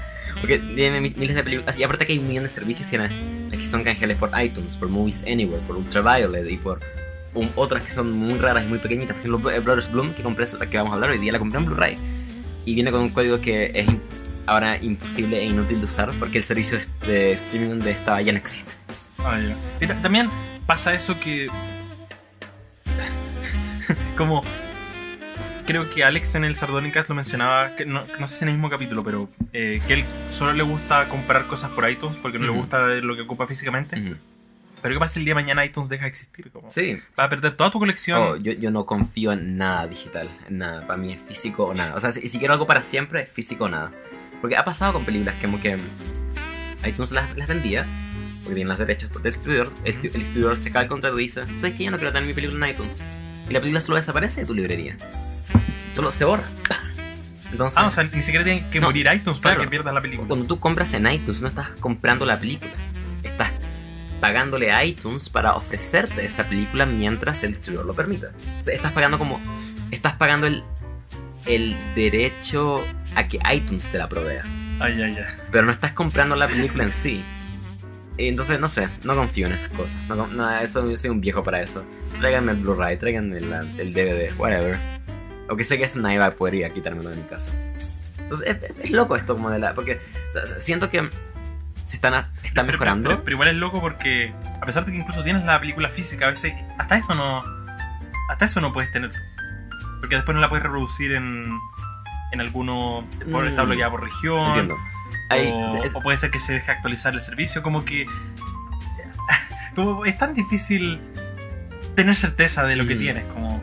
es es loco y está está progresando creo yo por ejemplo ahora los Blu-rays 4K no tienen em, em, restricción por región son libres los puedes ver en cualquier lugar del mundo pero ahora son, son los más caros y los más como imposibles de acceder ahora y no, no hay muchas películas en Blu-ray 4K tampoco Eh, hay servicios como Netflix que están eh, funcionando ahora que tienen Collection todas estas cosas O sea, creo, creo que la cosa está mejorando comparada con cómo era o sea, hace 10 años atrás que era como el, el DVD o nada que la- la- por lo menos en Blu-ray son solo tres regiones, A, B y C. En DVD eran como, creo por lo menos 7 u 8 regiones. Entonces, es, eh, y aparte que estaban las NTSC y las PAL también, entonces, na- como que era aún más incierto. Y siento que cada vez nos vamos globalizando en el sentido de la exclusión del cine. Pero eh, su- sueño con un futuro donde no tenga que estar eh, lamentándome o preguntándome cómo veo esta película porque no puedo acceder a ella. Algo que, creo que hay que mencionar es que también parte de esta culpa la tienen los servicios de streaming. Porque no sé si la gente en general sabe cómo funciona Netflix, por ejemplo, o cualquier servicio de streaming. Porque yo, yo juraba que lo que pasaba es que Netflix como que hacía un contrato con una distribuidora y luego dependiendo de cada visita que uno le daba, como que Netflix decía, ya te tuvimos esta cantidad de visitas, te pagamos esta cantidad. Como, lo- así funciona la música, como eh, les pagan por, por, stream. stream. Yo pensaba que así funcionaba con Netflix y en verdad no. En verdad Netflix compra el derecho de distribución y luego como que, la- eh, como que no, no, no hay ningún recambio. Lo único que gana Netflix, tú viendo la película, lo que gana la película es que si la película tiene muchas visitas, Netflix dice, oh, esta película vale, vale lo que estoy pagando por ella. Si nadie la ve, estoy diciendo, ¿por qué voy a pagar por esta película que en verdad no me está dando ni una sola visita? Pero entonces a veces pasa, creo que eh, Don Hertzfeld hablaba de It's Such a Beautiful Day, de que Netflix como que no renovó el contrato nomás. Y no sé, quizá él quiere tener la película ahí arriba, pero em, Netflix no, no va a pagar por la película. Mm. Entonces, ahí igual yo creo que hay un, hay un, hay un tema porque yo creo que tam- tampoco uno debería exigir. No, no, o sea, no sé, no le diría a Don Hertzfeld, oye, sí, pero vendo películas más barato. Porque finalmente igual es una responsabilidad de Netflix como, por- como no sé, no sé cómo, cómo expresarlo. Como que encuentro que a, a- a veces la idea de que ellos tengan todo disponible igual es una victoria para los servicios de streaming, porque finalmente como que ellos pagan lo mismo. O sea, van a pagar incluso menos por esa película que antes les costaba más. Bueno, al, al menos Don Hertzfeld quizás no está en Netflix, pero como que le tiene en Vimeo la película, como que cualquiera puede venir y arrendarla por un precio muy muy barato, creo que está como a un dólar. Entonces, esa es la cosa, si no está, si, si no puedes tenerla en Netflix, en un servicio grande, hazla disponible por un medio que sea universal para todos, que no tenga re- restricción por región, por. Vimeo, por YouTube o por, no sé, fucking Facebook, no sé, pero Al- Algo, algo que Ah, estaba escuchando y que no sé, estoy del todo de acuerdo es que mucha gente dice como, oye, ¿por qué ahora hay tantos servicios de streaming? Como, como eh, ahora se lo es tan difícil mantenerlo. Y yo, como que siento que ese sería el ideal. O no sé, o- obviamente es- penca estar pa- pasar de pagar el puro Netflix a pagar 5 o 6, pero em, prefiero mil veces eso a pagar cable. oh sí, Siento no, que el cable- todo el rato. Como que vi un tweet hace mucho tiempo, no, sé, un par de semanas que decía como, uy, ahora hay que pagar 5 servicios de streaming cuando antes, antes solo podías verlo por la televisión. Y es como, uno, uno, uno tenías que pagar la tele. Y no sé, ¿cuánto cuesta la, la tele? Nunca, nunca tuve que... Ese, ese- como el, el cable. ¿El cable? Em, creo que costaba como entre 25 lucas, 20 lucas. Como que- es que- equivalente a internet ahora. Como que con 25, ¿cuántos servicios de streaming puedes tener? Los 5, yo creo probablemente cinco. unos 5. Por lo que vale. Y, y puedes tener todo cuando tú quieres, no tienes que andar dependiendo de... Onda, no entiendo a la gente que, que cree que, Que- era mejor la, la- el cable. ¿Hay nostalgia por el cable? O sea, yo creo que hay nostalgia por la idea de pagar menos, porque antes era como tengo cable y tengo Netflix y con eso cubro todo. Y ahora el, el servicio streaming se está eh, diversificando, pero yo creo que se está diver- diversificando en pro de la muerte de la tele. Como que eventualmente esa plata que pagas por la tele ya no la vas a tener que pagar porque, no sé, por lo que pasa ahora que mencioné, que ahora por solo tener tele tengo HBO Go gratis, porque honestamente yo nunca... ah, Tuve HBO durante un tiempo que yo lo pagaba y cuesta como 7 lucas. Muy caro, de hecho, planeo Y- cancelarlo pronto. Y yo no entiendo cómo, cómo uno es tan caro y, Y tan es tan malo. Muy malo. ¿Cómo, ¿Cómo no pueden plagiar a Netflix? Porque si Netflix tendrá ahora quizá el catálogo más pobre en el sentido. O sea, tiene muchas, muchas películas, pero últimamente se ha centrado Eh, mucho más en contenido el original. Y probablemente si comparamos contenido original de Netflix versus de HBO, probablemente sea. sea un poco peor porque Netflix produce mucha basura. Pero Netflix funciona excelente, onda. En cuanto a experiencia de usuario, Onda, Netflix el, el- el- catálogo, cómo está expresado, podéis buscar por, por género, podéis buscar a los actores, podéis buscar cualquier cosa. Como yo de repente buscaba como ya Academy Award, eh, Golden Globe, y es como me salían, me salía hasta esa categoría. Y Ujú. mientras que en HBO, como si no estás buscando el nombre exactamente exacto. lo que estás lo que quieres, en, en el idioma que, que- que tienes puesto, donde si no te acuerdas del idioma en español de esta, vas a tener que tener HBO en inglés. Y si no te acuerdas en español, lo vas a tener que googlear cómo se llama en inglés. Y si no, escribiste exactamente bien el nombre del actor, eh, no sé, eh, ni siquiera tiene dividido por género, creo. Sí, no, Eh, para nada. Y también si, y si, y si buscas algo que no está, las sugerencias que te da son terribles. Te dan como son las genéricas, como, hey, ¿quieres ver Juego de Tronos en vez de esto? ¿Quieres ver Los Sopranos? Como, oh, y, y también, o sea, creo que Amazon está mejorando, pero Amazon también es bien pobre. en Lo, lo único que yo rescato de Amazon, como la única justificación que le doy es que es barato. es, ba- es barato, entonces barato. como que... Ah, supo- supongo que por el precio como que lo vale, pero HBO cuesta como 7 lucas. HBO es el más caro de todos. Qué lejos. horrible. Y su, su calidad ni siquiera es tan buena como que los bits por, los megabytes por segundo son creo a 8 en HD o 9. Sí, creo- y el, el buffer es horrible. Si para Eh, de ver una película y la quieres ver, no te al dejan. inicio. Ese, el continuar viendo está roto, está roto en lo más profundo. O algo, algo, no sé si, creo que algo nuevo, porque yo eh, quité HBO y luego lo recontraté ahora que supe que lo te- podía tener gratis. Ujú. Pero como que ahora la barra de play es- eh, cubre tres cuartos de la pantalla. Entonces, por ejemplo, si estás viendo la película y, y Ah, como, sí, que, como que sube. y, como, y como que quieres ver cuánto le queda, como que sube y cubre todo y es como, no, Sí. vete, vete. Y, y lo otro también que mm, creo que no respetan siempre las relaciones de aspecto de las películas. Estaba viendo Mad Max 2 el otro día y la película está en, en 16.9, como cubriendo toda la pantalla. Cuando la película es 2.35 es a 1, lo que significa que debería tener barras negras arriba y abajo. Porque la imagen es más ancha. Ujú. No sé, como que le hicieron zoom a la película para que cupieran toda la pantalla. Y no sé, eso lucía terrible y. Bueno, HBO es terrible. No, no, no, no paguen por él. O sea, o sea, paguen por él. o No sé, O solo. sea, no- si quieren tenerlo, ténganlo supongo, pero... que tiene buen contenido, es verdad. O sea, yo creo que en el caso de HBO me gustaría que la gente no lo contratara, porque siento que la única forma de decirle a HBO, oye, Mm. mejora tu contenido, Algo muy loco. Lo que pasa es que el lunes me llegó un mail que decía como. Hey, únete al club de fans de HBO Go, danos sugerencias para cómo mejorar el servicio. Como que están activamente buscando sugerencias de gente. Y les dejé como un párrafo gigante sobre. eh, estas son todas las cosas que están mal. Boom, que es básicamente todo lo que dijimos ahora.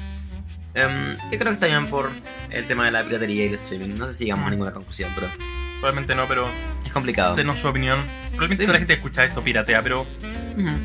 mi pregunta sería para ustedes como espectadores. ¿En qué contexto creen que pagarían por todo lo que ven? ¿Se- ¿Creen que es un tema de recursos? Donde si tuvieran la plata del mundo, ¿piratearían? Como, o, o creen que la piratería siempre va a existir? Como, ¿Cuál debería ser el foco? ¿O cómo ustedes arreglarían este problema? Sería muy interesante saber su respuesta. Déjenos en los este comentarios y puede que lo discutamos la próxima semana, basados en sus respuestas. Eso, vamos con Eh, la... Tenemos una cartelera, una extensa cartelera. Sí, esta, esta fue una semana horrible. O sea, no horrible en el sentido de que. O sea, fue bueno porque llegaron muchas películas, pero fue horrible porque cubrir esta cantidad de películas. Conche, tu madre. Eh, eh, ¿Tienes tú la lista, Cobo? No, no la tengo, sí. Ya, pero la, la- la- la estás buscando tú. Eh, sí. Ya, voy, voy a rellenar por mientras. Em, creo que ahora estamos tan, atrasados con, estamos tan atrasados con nuestras reviews que probablemente vamos a hablar de películas que ni siquiera hemos re- reseñado aún. Sí, es Pero verdad. está bien, una exclusiva. De hecho, es loco, porque te- tengo- creo que tengo grabadas todas las reviews de las películas que vamos a hablar ahora, pero he estado tan ocupado que no he podido ¿Editarla? editarlas y es, ha sido horrible. Ha sido, ha sido unas dos semanas intensas, chiquillos. Abril se viene. Eh, Eh. Tuvimos como semanas con nueve estrenos por semana. Loquísimo. Tenemos acá la lista. Excelente. Y partimos con una que viste tú y no vi yo. Yay. La primera película en las, estas dos semanas de estrenos que vamos a estar hablando es Captive State, también conocida como La Rebelión en español. Una película que se estrenó, duró una semana en cines y yo más rápido que un violador. Escapando de la escena, eh, escapando de la escena del crimen, arruiné ese chiste, me salió terrible y fue muy incómodo. Eh, Captive State era. eh, estoy muy dividido con esa película, 50-50, como que. Ujú. Es que ni siquiera sé nada de esta película, porque el póster es demasiado genérico, entonces Sí, no sé con- ni quién actúa, ni quién la dirigió. Está protagonizada por John Goodman y el niño de Moonlight.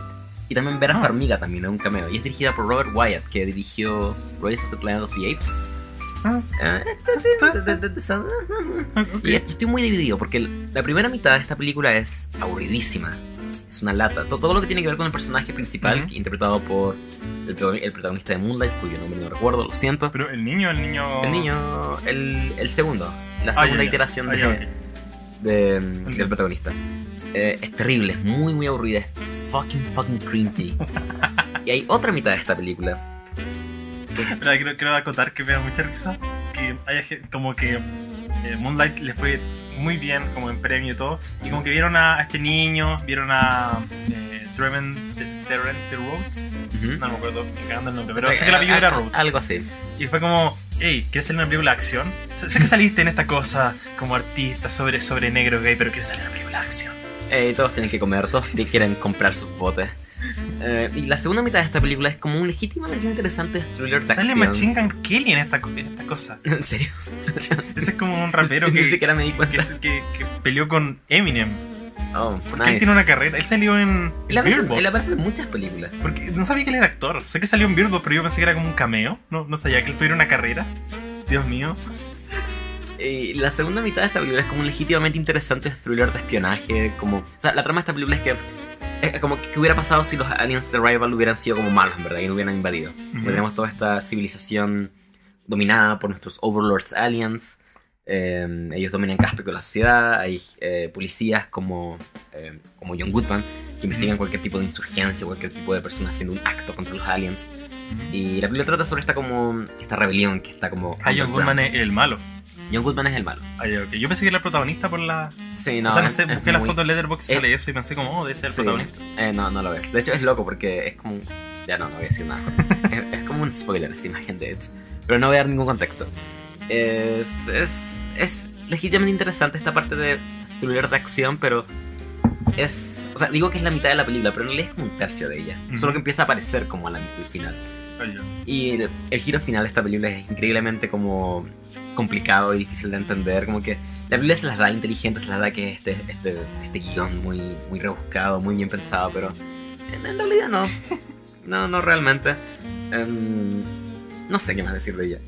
Como que la vi y fue como que, it's fine. Sí, como que pasó muy piola porque. Es que es una película muy como de como de papá, como de papá que le gusta la ciencia ficción, que va a ver ya, esto ya. como en space. O sea, no, no, sé, no sé si es tanto de space, es más como de TNT. Ay, ay, ay, ok. No, no es tanta como space, no es acción. Es más como espionaje.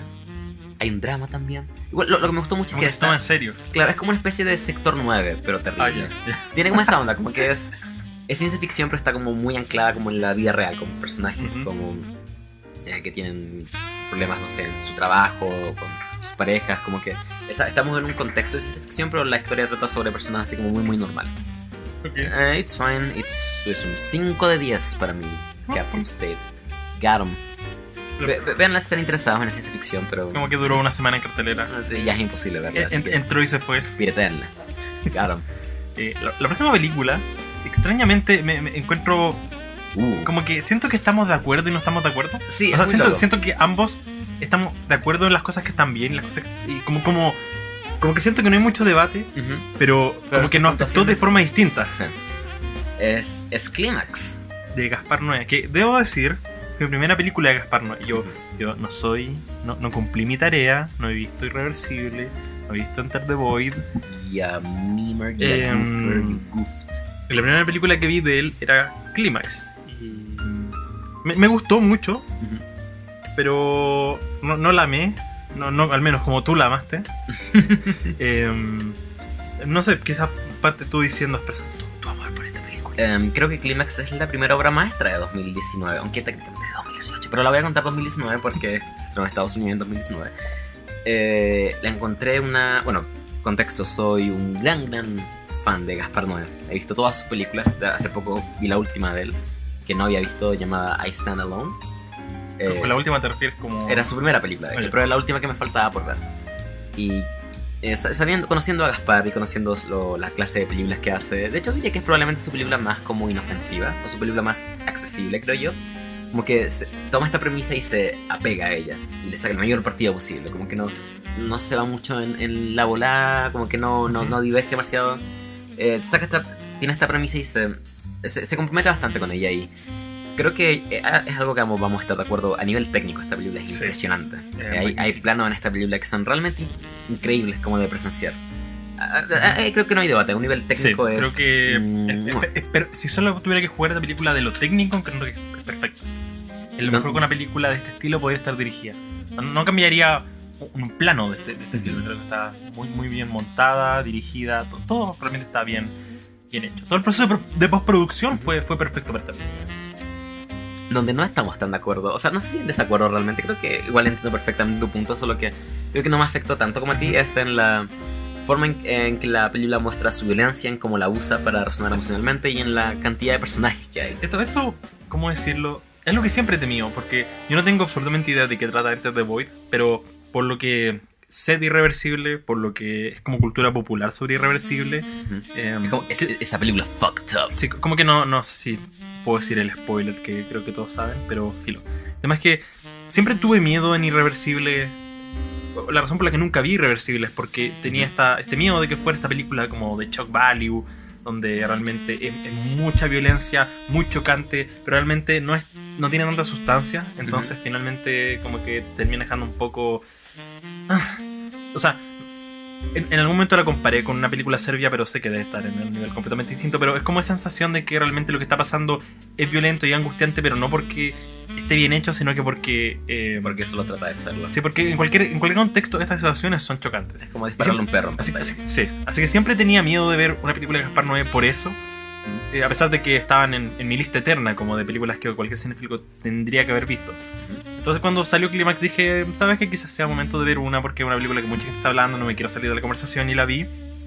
Y precisamente ese fue mi mayor miedo porque, sin entrar en spoilers, hay escenas que son muy violentas en esta película. Que, bueno, primero quizás más atrás, la película tiene muchos personajes y yo noto que hay un intento por que te importen. Pero la escena en que buscan que no, no importen estos personajes realmente no me afectó en el sentido en que empaticé con ellos, como que entiendo.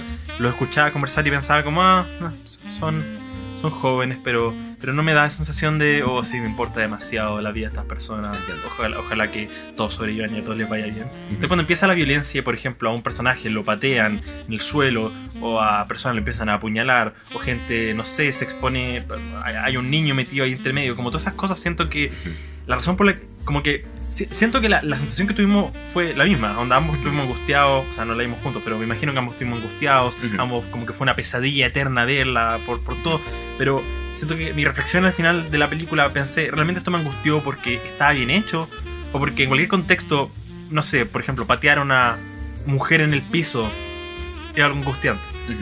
Y siento que quizá eso, esa, esa, esa barrera de yo con, el, con los personajes nunca se derribó y como nunca se derribó, nunca llegué a amarla y en todo momento sentí que era más, más forma sobre, Sustancia. sobre, sobre sustancia y siento que es un argumento tan como, uy, sí, está... porque no sé, hay muchas películas que yo realmente amo, que realmente no tienen tanta sustancia, pero como que la forma logra sobrepasarla.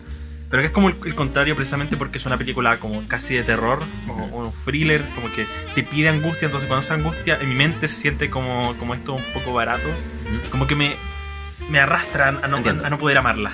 Yo estaba preocupado por eso también y creo que la primera vez que la vi de hecho te dije como voy a, voy a decir si esto es un 10 de 10 la segunda vez que la vea. Porque al principio está el shock. Wow, está todas estas cosas horribles que pasan, pero me, va a seguir import- me van a seguir importando los personajes una segunda vez que la vea. Y creo que fue la segunda y tercera vez que la vi donde confirmé un 100% que estoy absolutamente enamorado de esta película. Porque em, que creo que puede ser un poco mare- mareadora Ujú. al principio, sobre todo porque como que todo el diálogo y todo, la todo el desarrollo de los personajes es como un bloque, un bloque eso, como un, esta es como, esa es la escena donde te, te tienen que importar los personajes. No hay mucho diálogo en la película, pero es, es como esta sección de unos 15 a 20 minutos donde es solo diálogo. Y la encontré tan, tan consistente en ese sentido, como que al verla varias veces me empecé a dar cuenta de cosas que, como que la coreografía que hacen al inicio Ujú. es una perfecta representación de lo que pasa después en la película. Por por ejemplo, cosas que me di cuenta que. eh, eh, lo siento que voy a sonar muy pretencioso, como, uy, ¿acaso se dieron cuenta de esto? Pero como que de verdad me hacen apreciar mucho más la película. Por ejemplo, en la coreografía. eh, ¿Podemos hablar un poco de spoilers? ¿Con Sí, tenemos alerta de spoilers. De Alerta de spoilers. Igual voy a tratar de ser suave, por si. Medios spoilers, no, no voy a hablar de Ok. todo lo que pasa. Eh, en la coreografía, la chica que está con la cinta es la chica embarazada. Entonces, como que, escuchando el francés, como la palabra emba- embarazada en francés es como enceinte, que es como encinta. No sé, oh, Ah. la chica con la cinta es la chica que está encinta. Y de hecho, como que la polera que ella está usando es, es de un. es como una chaleca media roja, que es del mismo color de la. eh, del polerón que tiene el niño que está como en la sala. Mm. Que de hecho también como que ella interactúa con el niño después de la coreografía y Ajá. es como que hay, hay muchos, muchos detalles. Por ejemplo, la chica de pelo crespo, como que en la coreografía tiene unos movimientos así como en el piso, como que, como que se, corto- se contorsiona y se mueve muy crazymente y después, más adelante en la película, cuando está como convulsionando en el piso, está haciendo como estos mismos movimientos, pero como mu- muriendo. Entonces, vi, vi- mucho, mucho propósito en la presentación de esta película, más allá de, del, del shock y más allá de lo violenta que pueda llegar a ser. Y teniendo esto, teniendo esto en cuenta, como cuando llegamos a las escenas de diálogo, como que ¡pum! conecta el tiro, conecté caleta con los personajes. Que no sé, no, no me di cuenta la primera vez que la vi, pero cuando ellos están hablando en esta escena de diálogo, cuando ellos están hablando de alguien, ya están hablando whatever y después cortamos a otra conversación, está directamente conectada con la persona que están, que ellos están hablando. Entonces, como que pasamos de dos personas hablando a la persona de la que ellos están hablando. Después esa persona habla, están hablando de otra persona y así como que vamos, nos vamos conociendo a todos y lo encontré súper, súper, súper consistente en ese sentido y creo que más, más allá del shock value eso fue lo que me terminó como enamorando de la película, el nivel de como de cohesión y de propósito que Entiendo. tiene. Y bueno, bueno, eso, lo, lo- lo primero que mencionaste, eso obviamente no, no me di cuenta porque No, algo como que no, solo puedes ver en, una segunda vista. Sí. Pero algo que, no sé, acá, acá quizás voy a, voy a pecar de, de, de, de injusto quizás, pero me pasó que la experiencia de esta película, que como bien hecha y todo, fue tan desagradable. Porque es- está bien, porque la película intenta hacer eso, intenta hacer una, una pesadilla literalmente, intenta que te metas en la cabeza de tus personajes en el sentido en que sufras al mismo tiempo que están sufriendo, Ujú. a pesar de que obviamente nunca están en- directamente en primera persona. O Ujú. Creo que al final está como, como que veamos esto. No sé si cuando sea vuelta estamos en primera Eh, persona. no, no estamos en primera persona. Ah, bueno, el tema es que nunca estamos realmente en los zapatos, pero siempre sentimos esta, esta angustia, esta pesadilla, como de Ujú. no quiero estar ahí, no quiero estar con Ujú. otros personajes. Entonces fue una experiencia tan horrible Entiendo. que no me dan ganas de verla una segunda vez. Y Y- siento que eso quizás es un seco personal porque. No, pero lo entiendo perfectamente. Como cuando. Como que no sé. eh, eh, me, me da lata decirlo porque. Obviamente fue una intención de, de Gaspar Noé que la película fuera tan horrible que probablemente no la quisieras ver de nuevo, pero eh, el no querer verla de nuevo finalmente me, me priva de, de Entiendo. poder asimilar esos detalles y quizás darle más justicia a la película de lo que merece. No, entiendo perfectamente. Me Como que, como que solo puedo juzgar la película por, lo, por la eh, limitada experiencia que tuve con ella, que fue verla una vez y... Y eso que la viste en un computador incluso, en el cine de... No, no, o sea, no la vi en el... O sea, Ah, bueno, tampoco fue tan bueno. mejor, pero la vi en, en una tele. No, ok. Pero en el cine es... mm, beautiful, beautiful, amazing. Lo que, lo que sí tuve, que no sé si tú tuviste, es que mis personajes hablaban en español normal. What? ¿Qué? ¿Qué? ¿Qué, ¿Qué cosa? Que mis personajes hablaban bien. Oh, no, no, no, no sé de qué No cosa. que en el tuyo no, no que me dijiste que te, le pusieron Ah, los subtítulos. subtítulos. Ah, sí. Cinetopia, la distribuidora de esta película, que de hecho quiero mucho porque me regalaron pósters y entradas para ver esta película. eh, tienen este, este funny meme de hacer subtítulos en español chileno. Y dicen como palabras así como huevón y la polola y la mina. Y es como. No sé, me incomoda mucho. Supongo que si fueran personajes jóvenes chilenos hablarían de esa forma, pero. No sé si el la persona que hace los subtítulos debería tener tanta autoridad como para decir, "Mm, este personaje usaría esta palabra de esa forma. Como que eso debería quedar como a conciencia de cada uno. Siento yo, siento que mientras más neutro mejor y pues tú pones esas cosas sea, en tu mente. Yo, No sé, o sea, encuentro que distrae al final. yo, yo creo que... Como que yo estoy un poco a favor de que exista, pero existe en un, en un contexto muy eh, limitado en que debería pasar, que son las comedias. Ah, ya, Porque- me acordé. Eh, creo que el, el que, no sé si en Cinetopia, pero creo que en Fox, eh, quien una vez em, Sí. hizo subtítulo era el de Críticas QLS, Sí. y él una vez hizo un video que yo lo vi y lo encontré que tenía razón, que lo que él decía es que, ¿cómo se llama esto? Em, como que... Ah, se me fue la palabra. En las comedias, muchas veces el humor de la comedia viene del, del, del, del garabato. Como es lo chistoso. Entonces, si lo pones, por ejemplo, oh, maldito estúpido, como que ya no es tan chistosa. Entonces, que en ese contexto está bien que le pongan garabato y que lo hagan más chileno. Pero siento que solo funciona en comedias, la verdad. No, Sí. no, no puedo ver, por ejemplo, Como, Oh. en un drama como Clímax no funciona, Sí. no funciona bien. como es que eso, no veo el propósito de hacerlo en un drama. Como. ¿qué te estás perdiendo de la experiencia al, al, al no verlo con español neutro? O no sé, en el caso de.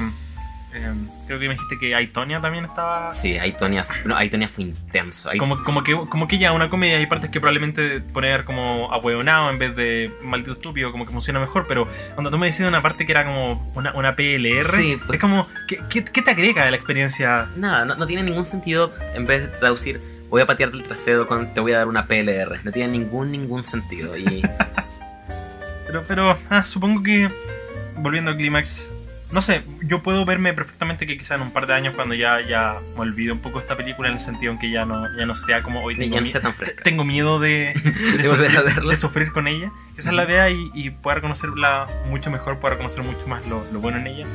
Pero no sé, como que ahora solo puedo hablar, como que no quiero mentir, solo puedo hablar de, de mi experiencia y, fue excelente. O sea, es, es muy buena, solo que no la amo. Entiendo perfectamente. ¿Tienes interés en volver a ver otras películas de Gaspar Noé? Sí, o sea, em, dentro de todo igual me, me gustó mucho, entonces creo que podría ver algo de él y disfrutarlo mucho. Quizás no ame nunca alguna de sus películas, o no sé, esta, esta es una sola película, Ujú. pero, pero no, me, no, no, no, no creo que sus películas... o sea, Se- si- sean- si, sean tienen, tu- tu si tienen este nivel de maestría en lo técnico, Ujú. sé que voy a ver algo, algo al menos fantástico en esa lista. Así que para mí esto es un, un potente 7 de 10. Siento que le falta esa chi, ese, ese, ese como... Esa como conexión emocional quizás. Sí, para, para decir que la amo y decir ya un 8 de 10, pero Perfecto. de hecho en mi lista de lo mejor del 2018, que yo la conseguí en 2018, porque como que todos lo hacían, entonces fue como, bueno, no me queda otra que hacerlo yo también. Una oveja. La- es mi 7 de 10 como más arriba. Es como, si tuviera que enviar alguna de estas un 8, esta sería probablemente la primera, pero, pero sigue siendo ahí el 7. un 10 de 10 para mí. Eh, la amé, la la Estoy, amé estoy totalmente. curioso sobre... ¿Cómo crees que, o sea, no sé, una pregunta muy básica, pero ¿cómo crees que ranquea entre las otras películas de Gaspar Noé? Oh, creo que. mm, Creo que eh, Enter the Void es mi top, top, top, top Gaspar Noé, aún sin vencer. Seguida por Clímax, probablemente. Seguida por Irreversible y seguida por I Stand Alone. I Stand Alone es mi menos favorita de él. Pero igual le di como un. Y, y Love. Oh, no, no, Love es la peor de él. Love es basura. Love es fucking trash. Es que Love es. Es él intentando hacer un tipo de película completamente distinta. Como que no quería hacer esta experiencia visual perturbadora. Solo estaba como tratando de capturar las distintas formas de amor. Y tenía un guion de 10 páginas. Y estaba como, solo grabamos cosas. Solo hagamos.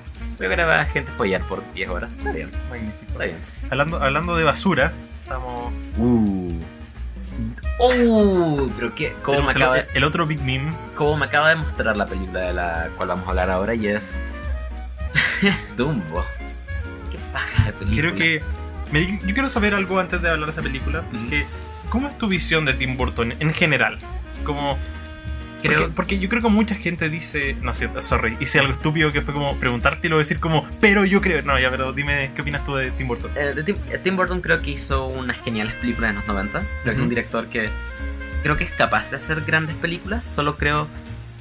No, no, no creo que haya hecho un M. Night Shyamalan en el sentido de como que su calidad de dirección haya bajado o que no sea tan bueno como antes. Solo creo que no le importa como antes.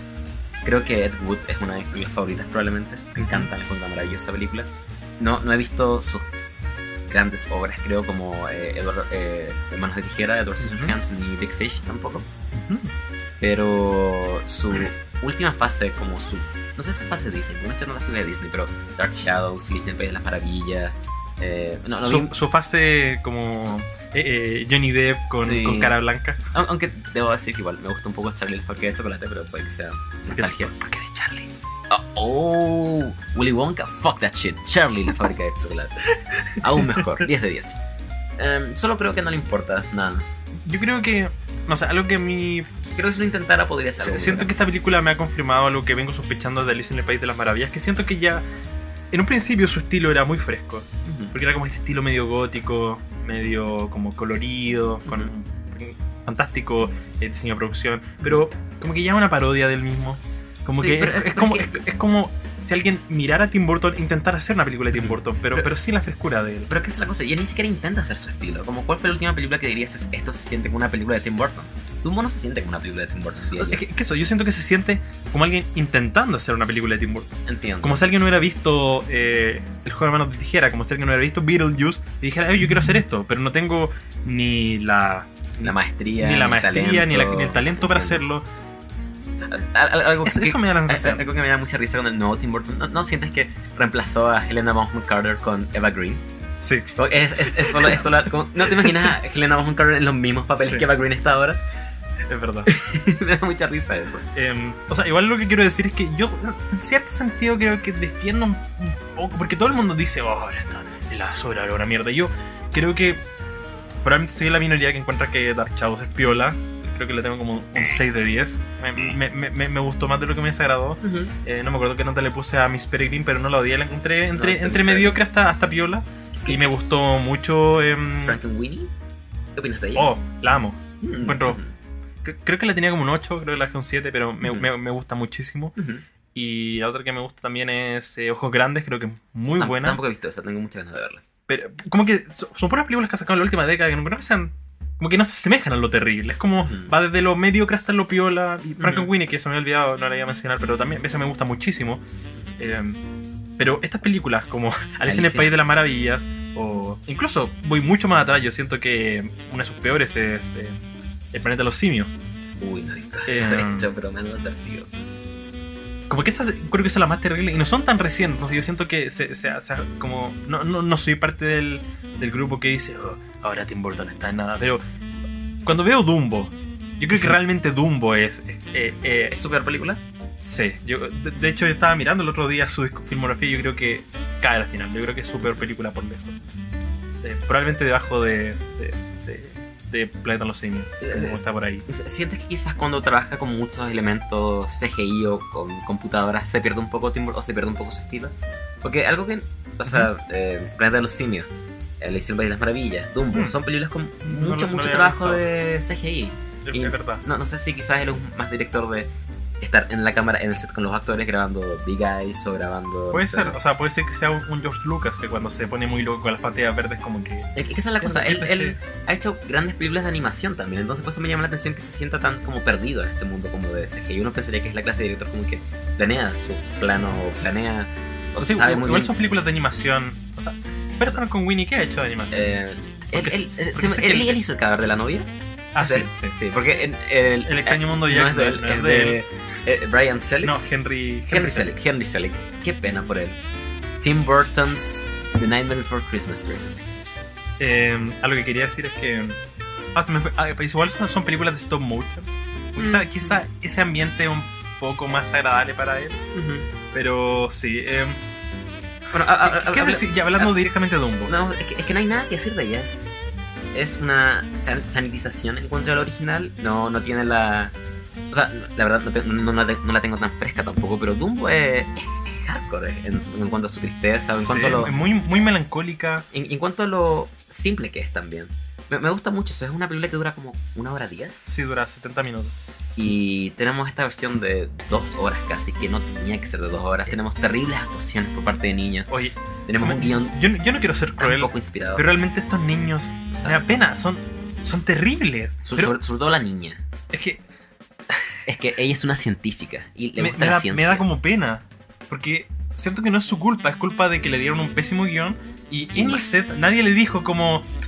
¿Puede hacer esta escena de nuevo? Sí, y, y también como siento que cada vez que ella no, no estaba al centro del plano o no estaba actuando realmente, solo estaba en el fondo, nadie le dio ninguna dirección, solo como que mira para todos lados, tiene la misma expresión constantemente. Por eso no quiero ser cruel, pero tiene un, un- rostro tan extraño, como que Sí. pareciera que nunca está enfocada mirando algo. Como que... Está como que está mirando hacia ambos lados al mismo tiempo.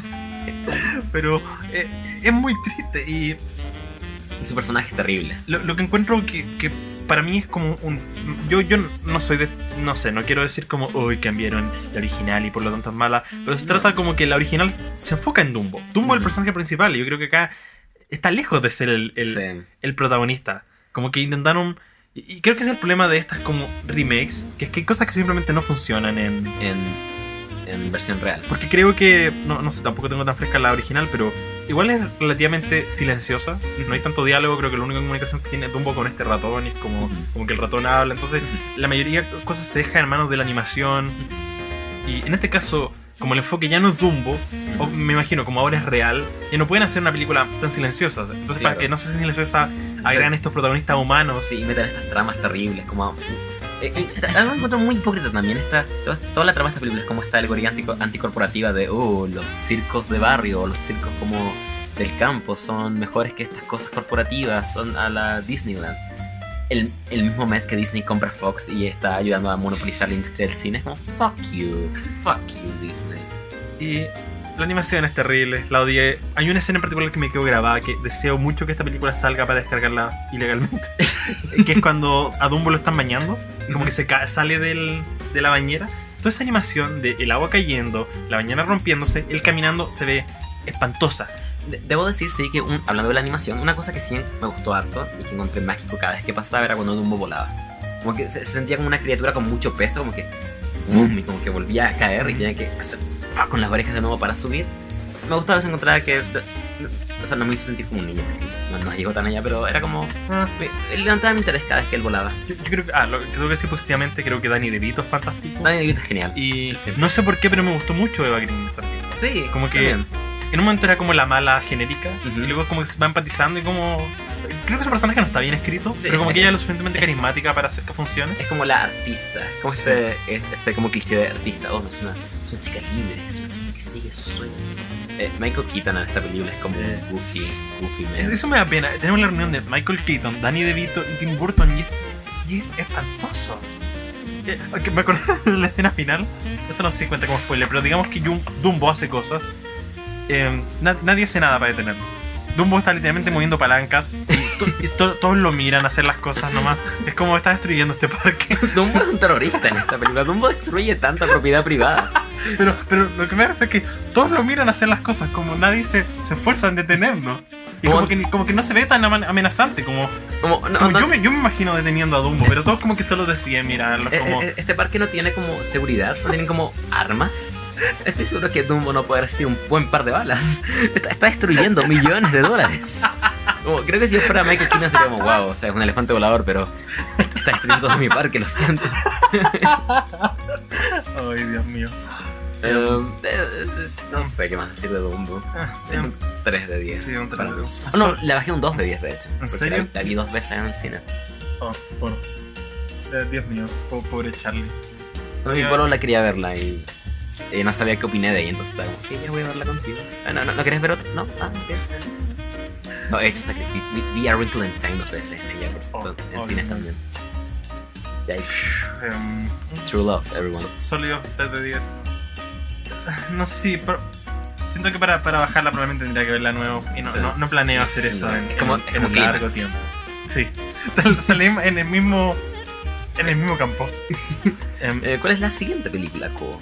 la siguiente película Esta es es una. la siguiente semana, si- siguiente semana, No, ¿cierto? todavía estamos en. Oh. eh, Fue una larga semana. La siguiente Ah. la vi yo, pero no la viste tú. No, no la final no la viste. No, no la he visto. Es, voy a hablar rápidamente de ella. Es En Guerre. Que Mm. creo que no creo que haya estado mucho en cartelera. Porque creo No, que estaba a eh, propósito de esto en, del. en un festival de Cinemark. Sí. Em, la vi de hecho gracias a Don Charlie que me, me, me hice pasar por él. Me hizo una cirugía estética. Me hice que me afistaran como él y el corte de pelo y me hice pasar por él. Lo fearon. Y- Eh, entonces eh, fui a ver esta película que es francesa. Y es muy aburrida. C- casi me quedo dormido viéndola. Eh, Pero Ko es selección oficial de Cannes. eh, ¿Cómo decirlo? Me gusta lo natural que se siente. Porque es un filme sobre unos obreros que se eh, sublevan contra sus, sus empleadores. Porque como que ellos los van a despedir y les prometieron por como no sé 10 años o 5 años, algo así. eh, creo que 5 años. Trabajo y ellos cumplieron con 3. Y como que ellos lo están demandando y todo este conflicto sobre como el, el grande pisotea al pequeño. Y lo encuentro muy interesante porque a pesar, a- a- la- la- las actuaciones son fantásticas y la dirección se siente muy natural, como que los personajes hablan y se interrumpen muy naturalmente. Yo siento que como que no me puedo imaginar eso en un guion Ujú. o, o cómo lo escribes, cómo, Ujú. cómo puedes escribir interrupciones que fluyan naturalmente. Un personaje dando un monólogo y de repente alguien le dice, oye, pero pero esto, y como que no lo deja y como que se siente como gente real actuando. Entiendo. Pero el problema es que la película tiene una misma escena que se repite una- unas 10 veces, que la gente discutiendo sobre por qué el, el- el jefe, o sea, el líder del sindicato está haciendo las cosas mal, y por qué deben hacer esto en vez de esto, y yari, yari, yari, y se extiende por tanto tiempo. Y mm, junto a eso la banda sonora es terrible, tiene dos canciones que se repiten constantemente, que e- es literalmente música de stock. Es como que si literalmente buscan como música dramática en YouTube les va a salir algo así. Oh, No, no. Busquen música dramática en guitarra, como esto es como tan, ton, pan, como ese tipo de Oh, música no. eh, es realmente terrible. Pero, eh, no sé, no, no sé qué más decir de ella, un 5 de 10. Lo encontré, su- su- supongo que como que equilibra las cosas malas con las buenas, pero no la, no la volvería a ver, ni tampoco la... re- la recomendaría probablemente si están como interesados en este tipo de cine como francés, un poco más desafiante, que le exige mucho porque en esas dos horas realmente necesitan poner atención. Ujú. Pero a- como al, al común denominador de la gente no, no le aconsejaría ir a ver. Es loco, porque mientras tú estabas en esta función, yo eh, temí la invitación porque yo te- ya había aceptado ir a Captive State. Pero uno llegó empezó, no, quizás cómo podía verla. Y pensaba, oh, cómo está viendo la película arte acá, aquí en esta basura. O sea, igual te- te- te tenía esperanza porque me encanta John Goodman. Pero estaba como, oh, cómo, cómo está viendo la buena película. Y, y parece que no. o sea, ambos tuvimos un 5 días Sí, en creo que- entonces fue un día mediocre en general. fue como, como la misma nota, pero por distintas razones. Sí. Maravilloso. La siguiente, no sé si viste esa película. Ah, sí, ¿sabes? Vale. Voy a hablar de esta película porque no voy a hablar de ella en mi canal. Es eh, Flow. Es un documental chileno que lo vi hace mucho, mucho tiempo, de hecho, porque fue la película ganadora en Sampic y la vi en ese contexto el año pasado. Se estrenó en, sal- en salas comerciales. Se estrenó, sí, se estrenó creo en Hoyts La Reina igual, o en Parque Arauco, creo en un par de Cinemark y ahora está solo en la Cineteca. Y es como terrible, un poco terrible. es básicamente este paralelo entre el río, me voy a equivocar probablemente, creo que el río Bio Bio y el río, ¿cómo se llama este río de India?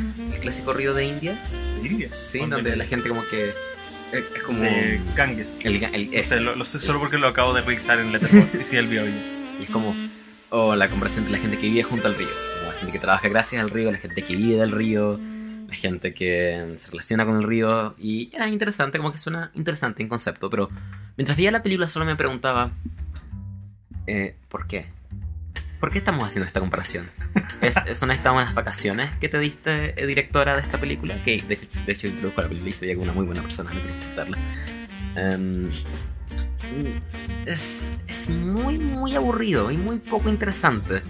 No, no me quise matar mientras la veía, pero para el final no, no, no podía sacarme de la cabeza esta pregunta, como, ¿por qué hacer esta comparación? No aprendí nada nuevo en esta película necesariamente, no aprendí nada interesante.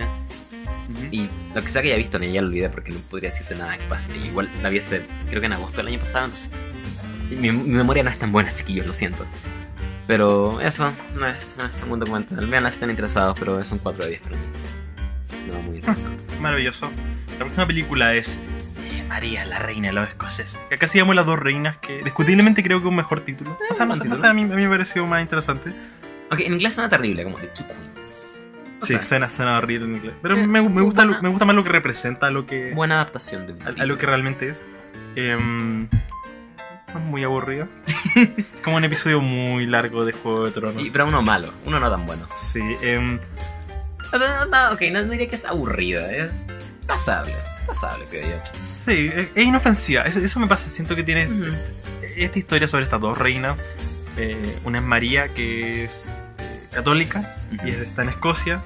Y la otra es Isabel, que es protestante, que es como la reina que actualmente está. El tema es que no quieren reconocer a la otra por estos conflictos religiosos. Y por un lado, eh, Isabel probablemente no, no va a tener hijos, entonces como quién va a dejarle el, el reino. Y está todo este conflicto político y religioso y social, porque al mismo tiempo como que Isabel es un poco más estricta y dura, mientras que María es como, como sensible y es, es demasiado buena. Eso finalmente le termina... eh, Creo que literalmente Juego de Tronos en ese sentido, como hoy los buenos son pisoteados y los malos son los que se, son los que se, se establecen. Pero siento que tenía tanto potencial. es, es- es un conflicto muy interesante, pero creo que cae, cae en esta maldición de las biopics genéricas que buscan Oscars, que es tratan, de abarcar décadas y décadas de historia y no, El- no el- se traduce bien. el anacronismo es muy extraño porque cuando, cuando está viendo la película, creo que está la escena en que hay un hijo, hay- alguien tiene un hijo y ese hijo, hijo crece. En ese momento yo pensé que la película transcurría como en un par de meses, un par de semanas. Y después ese niño está muy grande y pensé como, ¿cuántos años han pasado desde que partió esta película? Y son como décadas. Y luego- y luego como Pareciera que la película toma lugar en un par de meses. Luego como que alguien muere y los, los créditos finales dicen como esta persona murió como 20 años después y es como... Pero no ha crecido nada, como... Fue una decisión artística, como no envejecerlos, como... como no creo. como- Yo, yo creo que fue. que creo que bufiaron. como no se siente que pase el tiempo. Es que es algo muy arreglable, con solo poner como títulos con años, 1800 o 1500. O no sé, por último, sé que esto es como usualmente terrible, pero maquillaje que de entender que ha pasado más tiempo. O sí, Saoirse Ronan no envejece un año en esta, Sí. toda esta película. Eh, Margot Robbie quizás es, Ah, es debatible. O sea, lo que me gusta del personaje de Margot Robbie es que ella, digamos que agarra una enfermedad y esa enfermedad como que eh, la obliga a usar distintos maquillajes, a vestirse de forma distinta. Siento Ujú. que hay una evolución de ella físicamente, quizás, como que te ayuda a verla en distintos escenarios, pero Saoirse Ronan es la misma persona. Qui- quizás cambia un poco, como que su arco es muy pobre realmente. Porque siento que al final, que, cuando uno lo piensa, ¿qué es lo que, que- que realmente aprende? No, Mm, es- es- es- lo, lo que me pasó con esta película es que no, o- o fuera de este como conflicto en general, que más que un conflicto es como la premisa de la película, no hay, no hay un conflicto que dure toda la película, como que diga, este es nuestro objetivo, esto es lo que que estos, estos mini, mini Claro, claro, que... son, son mini conflictos que, oh, tenemos este problema, ya se soluciona. O ahora hay otro problema, y eso se soluciona. Así vamos pasando. Es, me, me llamó mucho la atención porque esta película es escrita por Bo Williman, que es el creador del remake americano de House of Cards, protagonizada por Kevin Spacey. Y mm, en general, al menos en Juego de Tronos, tenía un... O sea, en House of Cards. en- perdón, en House of Cards tenía un muy buen ojo para eh, generar drama político que se sentía dentro del contexto de esta como gran maquinaria política que en Estados Unidos es el gobierno. Y aquí algo que me pasó mucho es que sentía que teníamos estos mini conflictos que se sentían como solo gente discutiendo quién debe reinar, pero nunca vemos a los reinados, nunca vemos al pueblo, fuera de esta escena específica que es muy, muy goofy, donde muestran a los, a los escoceses como... Ah, nuestra reina es una ramera. Es como una, una papista. Y no- como que no sentí consecuencia en esta película, por eso mismo. Sentía que era, era, estaban peleando por reinar unos paisajes. Es todo lo que vemos de cosas en esta película. Y eso creo que le quitó mucho, mucho peso a la película, para mí al menos. Sé que es un, un detalle tonto, pero como que nunca pude dejar de pensar en ello. Algo que, no sé, supongo que la razón por la que en algún sentido tengo más, como un mínimo de cosas más buenas que decir que negativas, porque me gusta mucho la idea de esta película, como estas dos reinas que nunca se ven, eh, pero ambas quieren reinar, ambas son abismalmente distintas, pero finalmente son las únicas que se comprenden porque nadie más sabe cómo es reinar, y finalmente como la complejidad de ser un líder, porque Saoirse Ronan intenta ser buena durante toda la película, intenta como hacer las cosas bien, intenta ser justa, y finalmente esa, esa bondad es la que termina haciendo que, se, que se tropiece. Mira, es que Margot Robbie es, es mucho más estricta, es mucho quizás más eh, llevadera en el sentido más... Ay, ¿cómo, cómo era la palabra que estoy buscando? Más llevada a su idea, más... una- uh, uh, uh, uh, más... Como que em, se deja menos convencer, como que ah, tiene más una idea- terca. ah, sí, algo más terca y, y finalmente esa, terquedad termina haciendo que ella como o sea no sé quizás es decir esto es un spoiler pero como que ve ese contraste de ideas que como que en el papel suenan como oh, obvio que ser más bueno debería ser mejor siento que no sé la idea de estas reinas comprendiéndose sin conocerse me parece fantástica ujú. pero la ejecución eh, realmente la hace Sí. muy lenta muy poco interesante Es, es una película busca Oscars, básicamente. Sí. Ese, ese, ese drama histórico que está siempre y que afortunadamente este año no, no fue nominada a nada, de hecho. O sea, eh, no, maquillaje. sí creo Y que en los dos Globos de Oro, creo también. Robbie, no, creo que Margot Robbie fue nominada a mejor actriz de reparto de los SAG pero Ah, eso nada, chao. Es Para mí un- completamente entendible porque no fue nominada a nada. Para mí un, potente 5 de 10. Como que siento que si hubieran explorado un poco más dinámicamente esto, puede haberme gustado, pero siento que siempre está ahí como, como casi en, la- en la cúspide de ser algo bueno, pero nunca sin serlo realmente. Creo que si tuviéramos este mismo elenco y este mismo grupo de talento detrás de la película con una visión de director un poco más interesante, esto podría haber sido una de las mejores del año incluso. Porque en verdad es un conflicto muy muy interesante y siento que lo desperdiciaron y no vamos a tener una película de esto en Sí. 20 años más probablemente. Eh, Son 5 de 10 para mí. Muy, muy- en línea con las notas últimamente. Todo fuera de Climax hemos estado muy muy... in Eh. La siguiente película. No, sé- ¿qué- no sé si la viste. Eh, aún, aún no veo cola de mono, la tengo. Serpiente, lo sé, soy un horrible homofóbico, horrible persona. ¿Viste alguna de las que están acá en el Eh, sí, vi Maracaibo. Magnífico? Eh, Maracaibo es una película argentina, es un Ujú. thriller. Es- que- me encanta que ahora esto es casi un género, como thrillers donde un papá de clase alta argentina entra en un mundo de crimen. Eh, pasó con eh, Relatos Salvajes un poco, pasó con eh, El Clan, pasó Ah. con... eh, ay, tenía otra más, tenía otra más. Eh, Animal también el año pasado, Ujú. Con... no el nombre del actor, eh, Franchella sé que es el apellido, de hecho su hijo actuó en esta película. It- it's fine, it's okay, es un... es- Está legítimamente bien hecha, a diferencia de la misma sangre el año pasado, o sea, el año pasado, la semana pasada tenía eh, buena fotografía, tenía gran música, de hecho, como tenía, me recordó mucho al soundtrack de Thor Ragnarok, que tenía como estos sintetizadores como... Y sonaba legítimamente muy cool y no el tipo de soundtrack que esperarías para una película así. El conflicto moral de esta película es básicamente, tenemos a este padre que, cuyo hijo es asesinado en un, un crimen, un asalto, y es él básicamente yendo a buscar quiénes hicieron, quiénes cometieron este crimen y quizás terminando empatizando con los criminales más que eh, buscando venganza. Es, es interesante, está bien actuada, es, it's- es, es la cosa, está, está bien, como que no... No, no no, hay, no hay nada particularmente ofensivo. no hay nada particularmente. O sea, es que esa es la cosa. Siento que la película propone hartos temas y hacia el final busca un- una resolución dramática y emocional que la película no se gana. El, el chico que asesinan es, es un estudiante de animación, entonces, como que durante toda la película, durante, hasta, hasta su asesinato, lo vemos desarrollar este cortometraje con unos amigos. Y el final, bueno, no voy a spoiler, pero es- este corto de animación juega un rol muy importante en el clímax de la película y Pero esto es, es- es ficción. es ficción. es ficción. Y es, es un, es un corto terrible, de hecho. Es como, es, como, es como esta clase de cortos que es como en Facebook, como, oh, este, este, este cortometraje de animación te cambiará tu día o te hará ver las cosas de un modo distinto. Y es, es terrible. Es- es- me parece muy goofy que todo el clímax emocional de esta película dependía de este corto con animación muy mala. O sea, para darle crédito a la película se sentía como algo que estudiantes harían, pero era como la tesis de su universidad, era como su proyecto final. Entonces, si yo fuera el profesor, estaría como, ah, Te moriste y todo, Peter, pero, pero no, no te salió bien. Em, siento que la película se propone más de lo que logra. Eh, hay unas actuaciones bastante terribles, sobre todo el hijo de Franchella, que no lo hace muy bien, el, tipo que asesina al hijo no lo hace bien. Hay otros temas que la película como que abre un inicio pues nunca lo va a cerrar, por ejemplo, el padre descubre que su hijo era gay, un poco antes de que lo asesinara, entonces él Ajá. está un poco como en conflicto al respecto, como no sabía qué pensar. Y después este tema nunca más es vuelto a tocar. Y es como, Mm. ¿para qué abrir este tema si nunca, nunca vuelve a jugar nada en la trama? Em, y también tenemos estas cosas donde los personajes como que se pelean al final del segundo acto, porque la película tiene que tocar un punto bajo al final del segundo Ujú. acto y es, es totalmente... em, ¿Necesario? eh, o sea, no sé si es necesario, pero irreal las razones por las que lo ocurren. Como que los personajes entran en este, entran en este modo de, uh, tengo que culparme por algo. Oh, ¿por qué hice esto? ¿Por qué hice esto? ¿Por qué esto está pasando? Y como que solo se pelean sin motivo. Y le quita mucho el realismo que la película podría haber tenido. El protagonista, no me acuerdo el nombre del actor ahora, pero lo hace muy, muy, muy bien. Y es un, es un, es un thriller. Es de lo, no sé si lo peorcito, pero bien promedio de lo que Argentina ha estado sacando últimamente. Comparado con Rato Salvaje o comparado con Animal, del año pasado, que me gustó mucho, mucho, mucho. Es bien terrible. Oh, de hecho, La misma sangre, otra película de un padre de clase alta entre, un mundo, entre en un mundo de crimen. O sea, no, no es exactamente la misma trama, pero eh, como película en general de crimen, El, El Ángel el año pasado fue. el ángel también, no la vi, pero creo. O sea, no, no, no es la misma trama, no, es la misma idea de un padre, pero igual es una película sobre crimen. ¿no? Hay crimen en, en Argentina. ¿Qué, qué está pasando? ¿Qué está pasando, Macri? Y Está pasando con inflación. que... No sé si dijiste qué nota le daría. Eh, eh, creo que le di un 5 de 10 también. It's fine.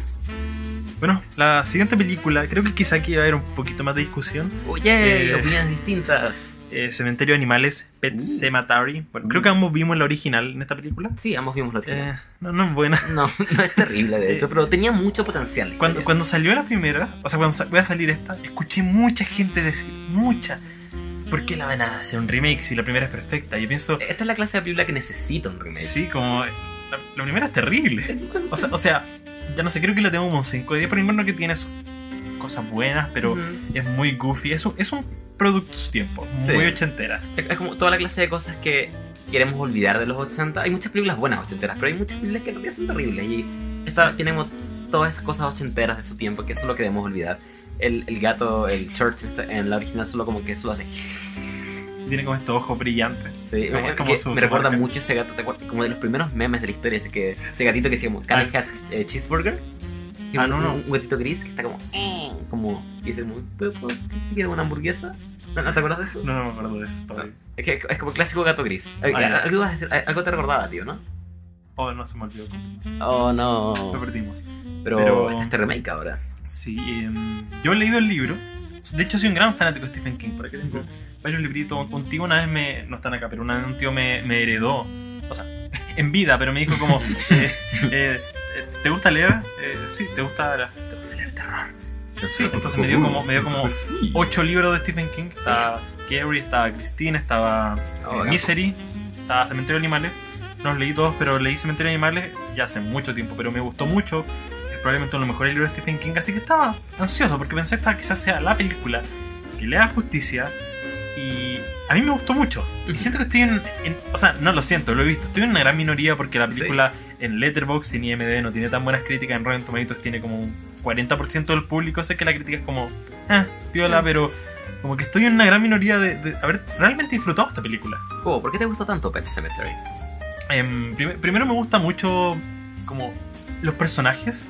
Si- Siento una crítica que, que he leído que, que como que la puedo escuchar y decir como "Oh, tiene sentido es la idea de que es muy aburrido el protagonista porque no, Ujú. no, no tiene tanta historia pero me gusta como el debate interno que tiene porque es Ujú. una persona que realmente no cree en Dios no cree en el destino ni cree en la vida después de la muerte entonces él es muy pragmático sobre que no existe vida después de la muerte no hay que mentirle a, a su hija sobre la muerte, posible muerte de onda- onda, si, si el gato muere como que él- no hay ninguna otra parte como que mientras más rápido acepte mejor Ujú. Y finalmente cuando empieza todo el conflicto del cementerio de como cuando pasa un suceso muy trágico en que alguien muere, él quiere usar esto para re- revivir a esa persona. Y una vez empieza a ocurrir eso, siento que empieza todo ese dilema moral y empieza todo el conflicto. Y finalmente creo que el protagonista casi que se vuelve un, un villano Sí. en términos de la película. Y me, me gusta mucho eso. Me- creo que quizás uno de mis conceptos más favoritos en términos de, de la novela en sí, el terror que, que tiene esta persona que al principio te cae bien, pero que finalmente termina siendo consumido por, por la pena y por la tristeza y por finalmente no, no ser capaz de soportar la pérdida. Ujú. Eh, ok, opino lo mismo en cuanto a que encuentro muy interesante el dilema del personaje principal. De- Desearías, desearías, sin embargo, que esto le hubiera pasado a un personaje más interesante o alguien que me hubiera importado más de. Porque creo que, o sea, no sé si ambos estamos de acuerdo en esto, pero creo que John Lithgow es lo mejor de esta película. Sí. Me encanta su personaje y me encanta él. Eh, encuentro también bacana a Amy Seimetz como Ujú. la esposa, que tiene un, un backstory bien interesante, que es, es bien gráfico, de hecho. Tenemos flashbacks súper, súper eh, fuertes respecto a lo que le pasó de niña. Que de hecho, Amy Seimetz es la esposa de Shane Carruth, de quien estábamos hablando antes. ¿Cómo, cómo, cómo? Ch- Amy Seimetz, la esposa en la película, es la esposa de Shane Carruth, director de Primer y Upstream Color. Ah, ah, no tenía De hecho, es la protagonista de Upstream Color Maravilloso. junto a. Got him. Y. eh, oh, oh, Ah. lo, lo que estaba diciendo. em, veo. Esa. A ver, ¿cómo decirlo? Si- Siento que esta película explora mejor los temas de la película que la anterior, pero aún. Aún, aún, aún, aún, aún- aún no está ahí, creo yo. Aún, no alcanza ese nivel máximo. Ujú. Hemos mejorado y siento que si en 20 años sacamos una, otro remake de esta película Ujú. o de este libro, espe- espero que esa sea la versión como definitiva. Nos acercamos, pero aún no estamos ahí. Me- Lo, lo que me gusta mucho de, por ejemplo, el personaje de, de John Ujú. es que, que- esto es como un cliché de, de Stephen King, pero esta- estas capas de que tiene un personaje que se muestra como muy simpático, muy buena onda, es como este viejito tela que trata bien a los niños, pero tiene estas capas de, de que él ha hecho cosas que son cuestionables, tiene sus demonios internos que, que no se expresan literalmente y por gran parte de la película ni siquiera salen a colación, pero, pero existen y motivan al personaje porque él, él habla sobre el cementerio como que él una vez vas, como que hay una adicción, como que Ujú. busca las excusas más, más absurdas para ir. Y por eso eh, ti- ti- tienes una crítica que también he, vi- he visto, he, he visto que como que la entiendo pero a mí personalmente me afectó es que por qué siquiera van al cementerio en primer lugar porque como como que ya no sé si es spoiler pero muere el gato y como que él le dice oh puedo revivirlo si vamos a esta parte o sea no lo dice pero lo piensa y pasa eso y como que Jason Clark es muy pasivo en todas las situaciones como Ujú. "Eh, sí, Ok. va- vamos a este lugar muy creepy a hacer esto como porque sí pero no sé en, en contexto no lo no sé como que me, hizo bastante sentido a pesar de que cu- cuando lo piensas como, como detenidamente es como ¿por qué aceptaste esto? eh? ¿por qué aceptaste ir a este lugar a la mierda? y Bueno, es que su- supongo que igual como que tampoco creía si iba a funcionar, como igual pensaba, no, que- ok, se lo voy a decir que sí, pero a, mí, a mí no, no, no me hizo como eh, ruido el hecho de que hiciera eso, de hecho se me hizo como bastante lógico, como, o como explico a mi hija todo Ujú. esto. O, o solo veamos si se puede revivir al gato. O sea, creo que él no sabía eso. No, no me acuerdo si en el. Ah, no, creo que. Creo que el John ah, no, él le dice solo vamos a enterrarlo a este Sí. lugar. Ah, ya, ok, tienes razón. Ah, supongo que en ese sentido puede tener sentido como de por qué ir a ese lugar tan raro y tan spooky. El- ah, los efectos especiales en ese lugar eran Sí. bien. Eh, eran bien pantallas verdes. Se, no- se Sí. notaba que no estaban lucía, en. en- lucía como un set. Lucía muy, muy como un set. Em, otra cosa respecto. oh, me gustó mucho el final de la película. Como Sí, la película toma un giro muy oscuro. me, me- final. me gustaría entrar un poquito en spoilers. Hablemos de spoilers. Que, bueno, algo que quiero decir es que tanto en el libro como en la película original, quien muere es, es Gage. Y eso siento que fue una subversión de expectativas en la cual, cuando estaba editando mi video sobre el respecto, me di cuenta que el tráiler la, La arruina. la arruina completamente. Sí, yo no tenía idea, sí.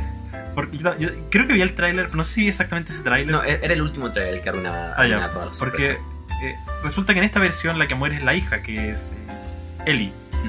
Y bueno, me, me gusta que hayan cambiado eso porque le da esta subversión de, de- Tú piensas porque has visto el original, porque quizás conoces la historia, porque todo en la escena pareciera que va al hecho de que el que va a morir es el niño, pero el que tiene más desarrollo es la niña, entonces eh, es un poco más impactante que sea ella quien muere.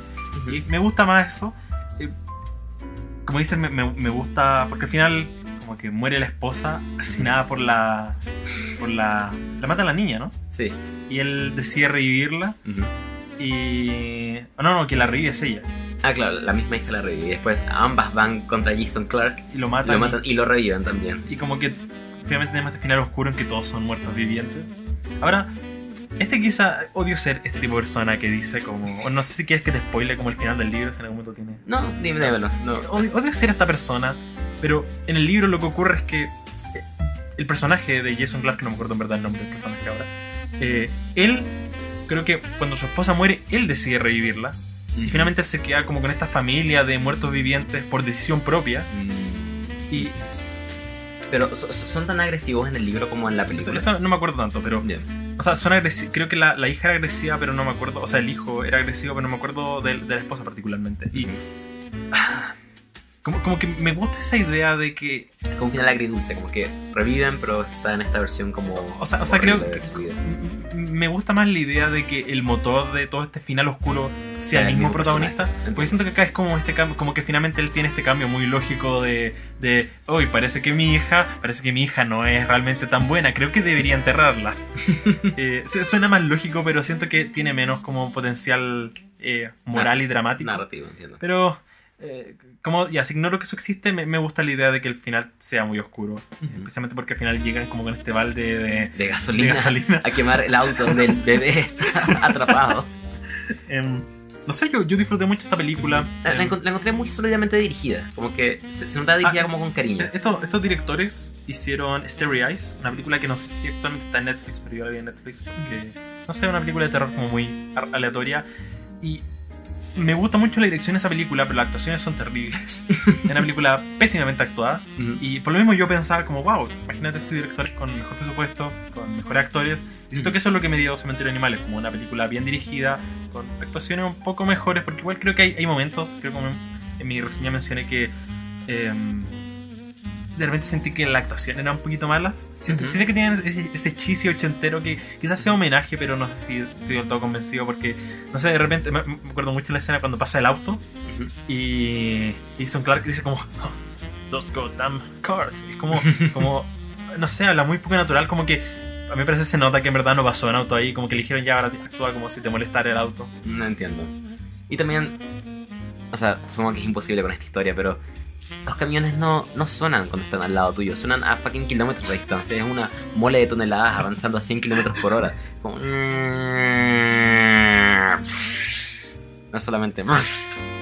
Pero supongo que es imposible evitar eso. Igual- creo que serio. no sé si- si- cu- cuando lo mencionas siento que es tan innecesario porque ni siquiera cumple un rol en la película porque finalmente cuando muere la niña Ujú. como que tú vienes, tú ves ve- ve- venir el, el auto, no es Sí. como que el. O sea, supongo que quizás cumple el rol de que. Como que no se dan cuenta de que viene el auto. Pero, pero como que al final de cuentas no tiene ese factor de sorpresa de, de Sí. uy, la mató en un instante sin que nadie se Y, y cuando es una sorpresa, al inicio de la película se siente como un susto muy muy barato. Sí, pero. Lo que sí debo decir, algo que amé de esta película, es el diseño de sonido. ujú. Eh, sobre todo cuando están desenredando el pelo a Ellie. Porque Ah. ella vuelve de, Ah. del cementerio y tiene como el pelo enredado, como, como, como si fuera un cadáver. Y Jason Clark le está peinando y suena como. como el Como que, me, como que me da cosas solo como acordarme. Sí, y es, es muy, muy efectivo ese efecto de sonido. Muy, muy bien. Eh, legítimamente me asustó y me da cosa pensar en ese momento. Ah, Que también estaba spoileando el trailer final. Lo otro es que el, el niño es terrible. Ese Sí, niño. el niño es terrible. O sea, ese niño. O sea, cuando- eh, o sea, es que como- apenas está en la película, Sí. entonces no me molestó tanto. Pero debe tener unos, unos cuatro años. Ujú. Entonces, como que lo entiendo. Entiendo que un niño no, de esa edad no va a actuar bien, pero.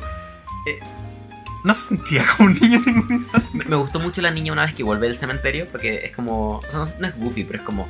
ah, Como que aparece de lugares y es como. Eh, me- ah, me-. Me- Me acordé que cuando fui a ver esta película, o sea, cuando la vimos en la función de prensa, y, No, ¿cómo se llama? Este, bueno, había un, había un crítico de cine connotado. RN. Em, di- digamos que yo, yo fui con mi polola y había tres asientos y él estaba al medio. Y llegábamos como buscando haciendo dónde, sentar- dónde sentarnos y él en lugar de, no sé, hacer espacio, como que dejó que nos sentáramos con, con el intermedio. Eso fue una cosa, ya, levemente comprensible, pero el tipo se rió toda la película. Como que para, él fue, fucking para- para él fue esta la, la mejor comedia del año, como que cada rato se, se y me hablaba, me decía como, "Oh, qué chistoso. Oh. Es como, oh. como ah, eh, Oh, También algo muy similar que me pasó en esa misma sala en la función de As. Eh, también llegué un poco tarde, quedan pocos asientos y me senté al lado de este crítico connotado y su pareja. Y la pareja de este crítico eh, encontró también encontró que As era la comedia más divertida del año y cuando no se estaba riendo solo estaba viendo el celular y molestando con el brillo y hablando constantemente. Y en un momento le hago como, "Shh", como por favor, guarda silencio, quiero ver la película. Y, y me responde y dice como, ¿a quién venía a callar vos? Y estaba como, ¿what? Dios mío, Solo qué- quiero ver la película. Así Qué que fuerte, pero sé quién eres. yo, bueno, ¿qué, qué nota le pusiste finalmente? Eh, creo que salí con un 6 de 10, pero con el tiempo creo que la bajé un 5 de 10. Yo la, he sentido un 7 de 10, he sentido como la, la presión social de decir, no, quizás no está bueno, sé, pero como que mientras estaba haciendo mi reseña pensaba, en verdad me, me gusta esta película, como que la voy, a, la voy a defender y le voy a poner un, un 7, me gustó mucho. me parece. Sí creo, y lo dije en mi review, que lo mismo que dijiste ahora, que como que vamos avanzando. La primera era, "Meh, esta es muy buena, pero siento que aún existe esa, aún está esa versión definitiva. La está esa versión que podría ser una obra maestra, porque está, está el material y yo creo que, que no sé, quizás en 20 años Ujú. podremos tener esa versión, pero ja, supongo que hasta entonces me, me- me gustó, la disfruté mucho. Ahora, Firma con tus la- ideas, como muy bien. la siguiente película es, Uy, ¿Cuál es? Ni siquiera yo sé. es, es Serenity. Ah. Eh, es terrible. Eh, Pero es genial también. eh, sí, es, es divertísima. Esta sí que es la mejor comedia del año. eh. Yo, Sí. la- yo la pasé la, o sea, yo la vi en la comodidad de mi casa porque ya está en internet. You fucking thief criminal. Y es, es divertidísima. Pero, pero por todas las razones por las que una película no debería ser divertida. Bueno, yo la vi en el cine porque soy un chico muy legal y no tolero a la gente que descarga películas porque soy un nazi. No, no, pero ha- hablando en serio, eh, la vi en el, o sea, la vi sabiendo que, solo sabiendo que no era muy buena. Pero No pero- la, pero no esperabas este nivel. no esperaba que fuera la mejor comedia del año y desde las primeras escenas estaba como, hay algo muy mal aquí, al- algo no me está, porque contexto, esta película es dirigida por Stephen, Stephen Knight, ¿es el nombre Sí. del director, Stephen Knight Que que dirigió Locke. Locke, una de mis películas favoritas del 2014. Me encanta mucho, mucho esa película. Y. Se nota que está bien hecha, como que al menos técnicamente se ve Me- bien. Me, gusta mucho la fotografía, como la decisión es de como la, anamórfica, sí, como se esa, esa decisión de paleta de color la encontré muy Ujú. Más aún considerando el plot twist como Ujú. que te- como que estás sentir como que estás en ese en lo, en lo que pasa pero Ujú. ah, quizás hablemos de spoilers Y hay algo muy mal. es Algo, esta película aparte y hay algo muy mal. Eh, Matthew McConaughey está raro. Hay un personaje que siempre llega tarde a Matthew McConaughey por algún motivo. Viene eh, Haraway que parece que está actuando en una película completamente distinta. Ella cree que está con un thriller erótico. Y no, no la culpo a ella, la culpa al director por dirigirla mal probablemente. Pero como que nada encaja, algo- muy raro. Y cuando llega el final de la película... em, so- solo empeora aún más. No, no, no tienes respuesta a las preguntas que tienes. Solo encuentro muy brigio o muy eh, como impactante que cuando tú lo piensas las cosas que se las cosas más increíbles y más ridículas de la película no se grabaron con el elenco principal como o, o por lo menos para mí las cosas que siento que fueron más más hilarantes más, más exageradas no, no está en el elenco original entonces puedo ver a Anne Hathaway yendo al set rodando esta película pensando que era tu, tu drama slash thriller común luego ver el producto final y pensar ¿qué es esto? Ya, pero es ¿Qué? probable que esto estuviera. Es que está, esto está- ella le- leyó el guion, probablemente. Sabía lo que se estaba metiendo. Sí, pero lo que quería es que, que- bueno, chistoso que lo que están grabando y, y lo que salió en la sala Ujú. de edición es algo completamente distinto. Amo sí la sinceridad con que, con que ejecutan esta premisa. Sí, siento que el director todo el tiempo, desde que inició hasta que terminó esta película, estaba pensando, la hice, la hice con esta. Esta es mi obra maestra, me encanta esta vez. Oye, el, el el sexto sentido. Esta es mi Inception, esta es mi sexto sentido. La hice. Oscars, come at me. Y, y es un tan grueso error de cálculo esta película. Es un gran, gran error de cálculo. Es, es fallar un penal. Esta película es el Sí. equivalente cinemático de fallar un penal. Y no, no odio a Steven Knight Es que- por esta película. No, es que. Quiero entrar en spoilers. Entremos en spoilers. Eh, En realidad no sé si tanto en spoilers, pero ya voy a decir hablar de spoilers por si acaso. Pero el, el plot twist, siento que. A ver, ¿cómo decirlo? La ejecución es tan ridícula porque siento que uno lo ve venir. O por lo menos yo lo vi venir. un- un- de hecho, mientras lo estaba viendo, como que te, te- te comentaba por WhatsApp y en un momento estaba como, como ¿va a pasar esto? No, me- no me digas sí, pero va a pasar esto como, como solo quería tener, la, tener el, La satisfacción. la satisfacción de saber que la chunté. Ujú. Y la chuntaste, Y, la chu- y, y- y como que la película te da los guiños, como que no siento que, que se lo saque de la manga el, el, el, el- plot No, en, en teoría tiene sentido. pero, O sea, comillas, tiene sentido. pero el tema el tema es que las reglas en general del universo y, y- es que es siento eso que mismo tú dices, como esto, esta, esta- como que tenía una idea que como que el director imagino que pensó que está haciendo su obra maestra. Pero la ejecución es tan ridícula que cuando empiezan a ocurrir paso a paso, que ya, el plot twist es que eh, resulta que todo esto es un videojuego hecho por una simulación, en verdad. Es una Es una simulación. simulación hecha por un niño, el cual vive en una casa que es abusiva, donde el papá como que le saca, le, le pega a, a su mamá. Entonces este niño crea toda esta simulación como para, para, Como para escapar. supongo. para escapar y como para crear una realidad donde su padre en verdad no Su murió en la guerra y volvió y él mata a su, a su papá, que es su padrastro. Básicamente es un videojuego donde su padre biológico tiene que matar a su padre como adoptivo, que golpea a su madre, que es en Haraway. Pero, pero el tema es que cuando se empieza a dar esta revelación de que todo un videojuego, la, la ejecución en términos de, de cómo Matthew McConaughey responde a esto y cómo lo va explicando, cómo le va diciendo todo, como este personaje que siempre llega tarde empieza a decirle todo y él empieza a tener como esta, esta revelación, como, oh, oh, no puede ser que está pasando, y como que, por gran parte de la película, como que no, no lo aplican. Es como, como este personaje acaba de darse cuenta de que toda su vida una, no existe y el día siguiente decide continuar todo normal porque dice, ah, bueno, mi misión es aparentemente matar a este tipo, así que supongo que lo voy a hacer. Sí, esa es la cosa. Creo que si yo aprendiera que mi realidad no existe y nada de lo que hago tiene consecuencia, no, no sé, o me suicido o, o, o voy a hacer cosas tan, tan raras.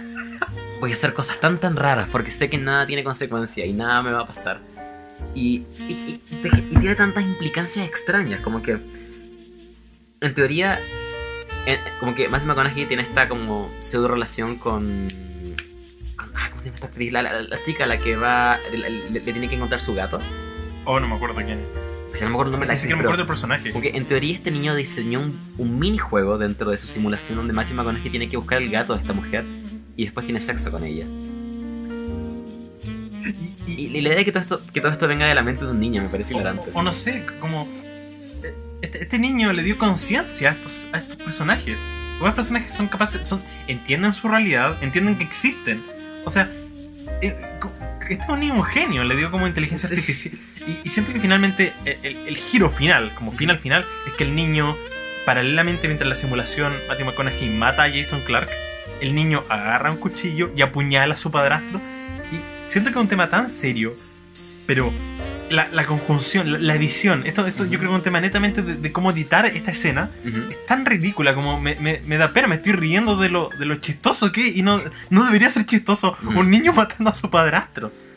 Y luego Pobre. tenemos toda esta secuencia de, de explicación de los diarios, de los diarios diciéndonos lo que ya deberíamos saber, como, uy, este niño y su, y su papá murió en la guerra, y, y todo lo que ya sabíamos se nos sobreexplica. Solo por si acaso, por si no entendieron en la casa. Y, y después, después tenemos esta, esta imagen final de Matthew McConaughey viendo como toda su realidad se, se despedaza. No, no entiendo, de verdad que no entiendo la implicancia de esta simulación. Como.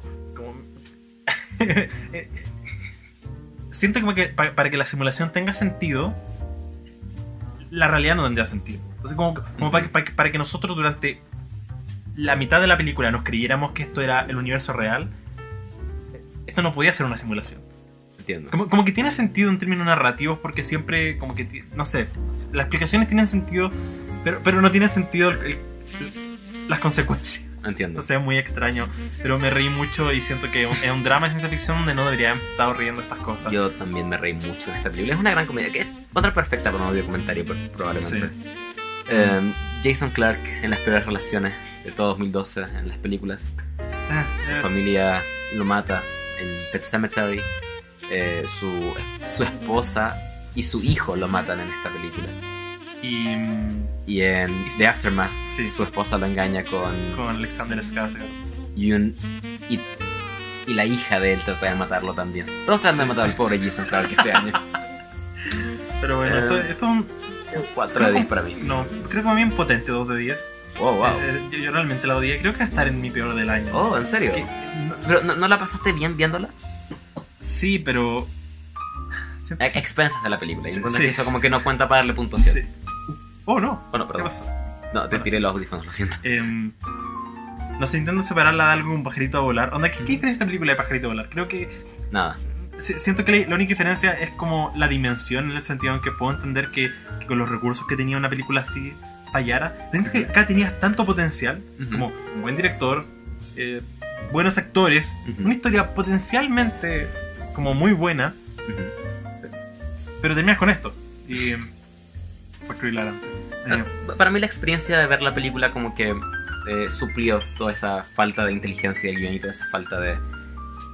de supongo de análisis por parte de los realizadores de decir quizás a esto le falta un poquito más de, de pensamiento un poquito más de craneación antes de eh, filmarlo y editarlo y también la sinceridad por parte de la ejecución de esta premisa que me imagino a cualquier otro director dándole toques medio no sé, de comedia o tratando como de arreglarlo por ahí pero eh, Knight estaba como no sabes qué Esta es mi es mi trama es ridícula no importa no importa la voy a hacer igual y aprecio la valentía de Stephen Knight aquí por eso le doy un 4 de 10 It's fun. Ah, Y bueno, la última película, para cerrar con un- una buena nota, Yay. es Shazam. Shazam Que creo que ambos, ambos disfrutamos mucho. Shazam es, Eh, es la mejor película de superhéroes de este año ¿estás de acuerdo con eso? sí. Yay Ah, bueno, hasta ahora. Bueno, tenemos dos. Entonces, Ya, es mejor que Capitana Marvel, es lo que quiero sí. decir. Y mm, creo que es la mejor película de DC. Por lejos. Eh, no, no, creo que en mi caso eh, la- me gustó un poquito más que Mujer Maravilla.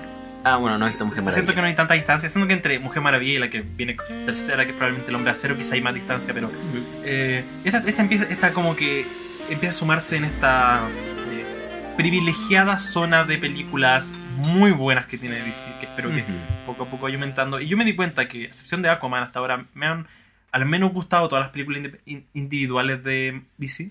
Porque disfruté El Hombre Acero, creo que tiene más cosas buenas que malas. Igual Ujú. no la veo de su estreno, pero eh, recuerdo haberla disfrutado y como que, si bien he variado mi opinión, nunca he llegado a realmente odiarla o pensar que es mediocre. Siempre he sentido que tiene sus cosas muy valorables.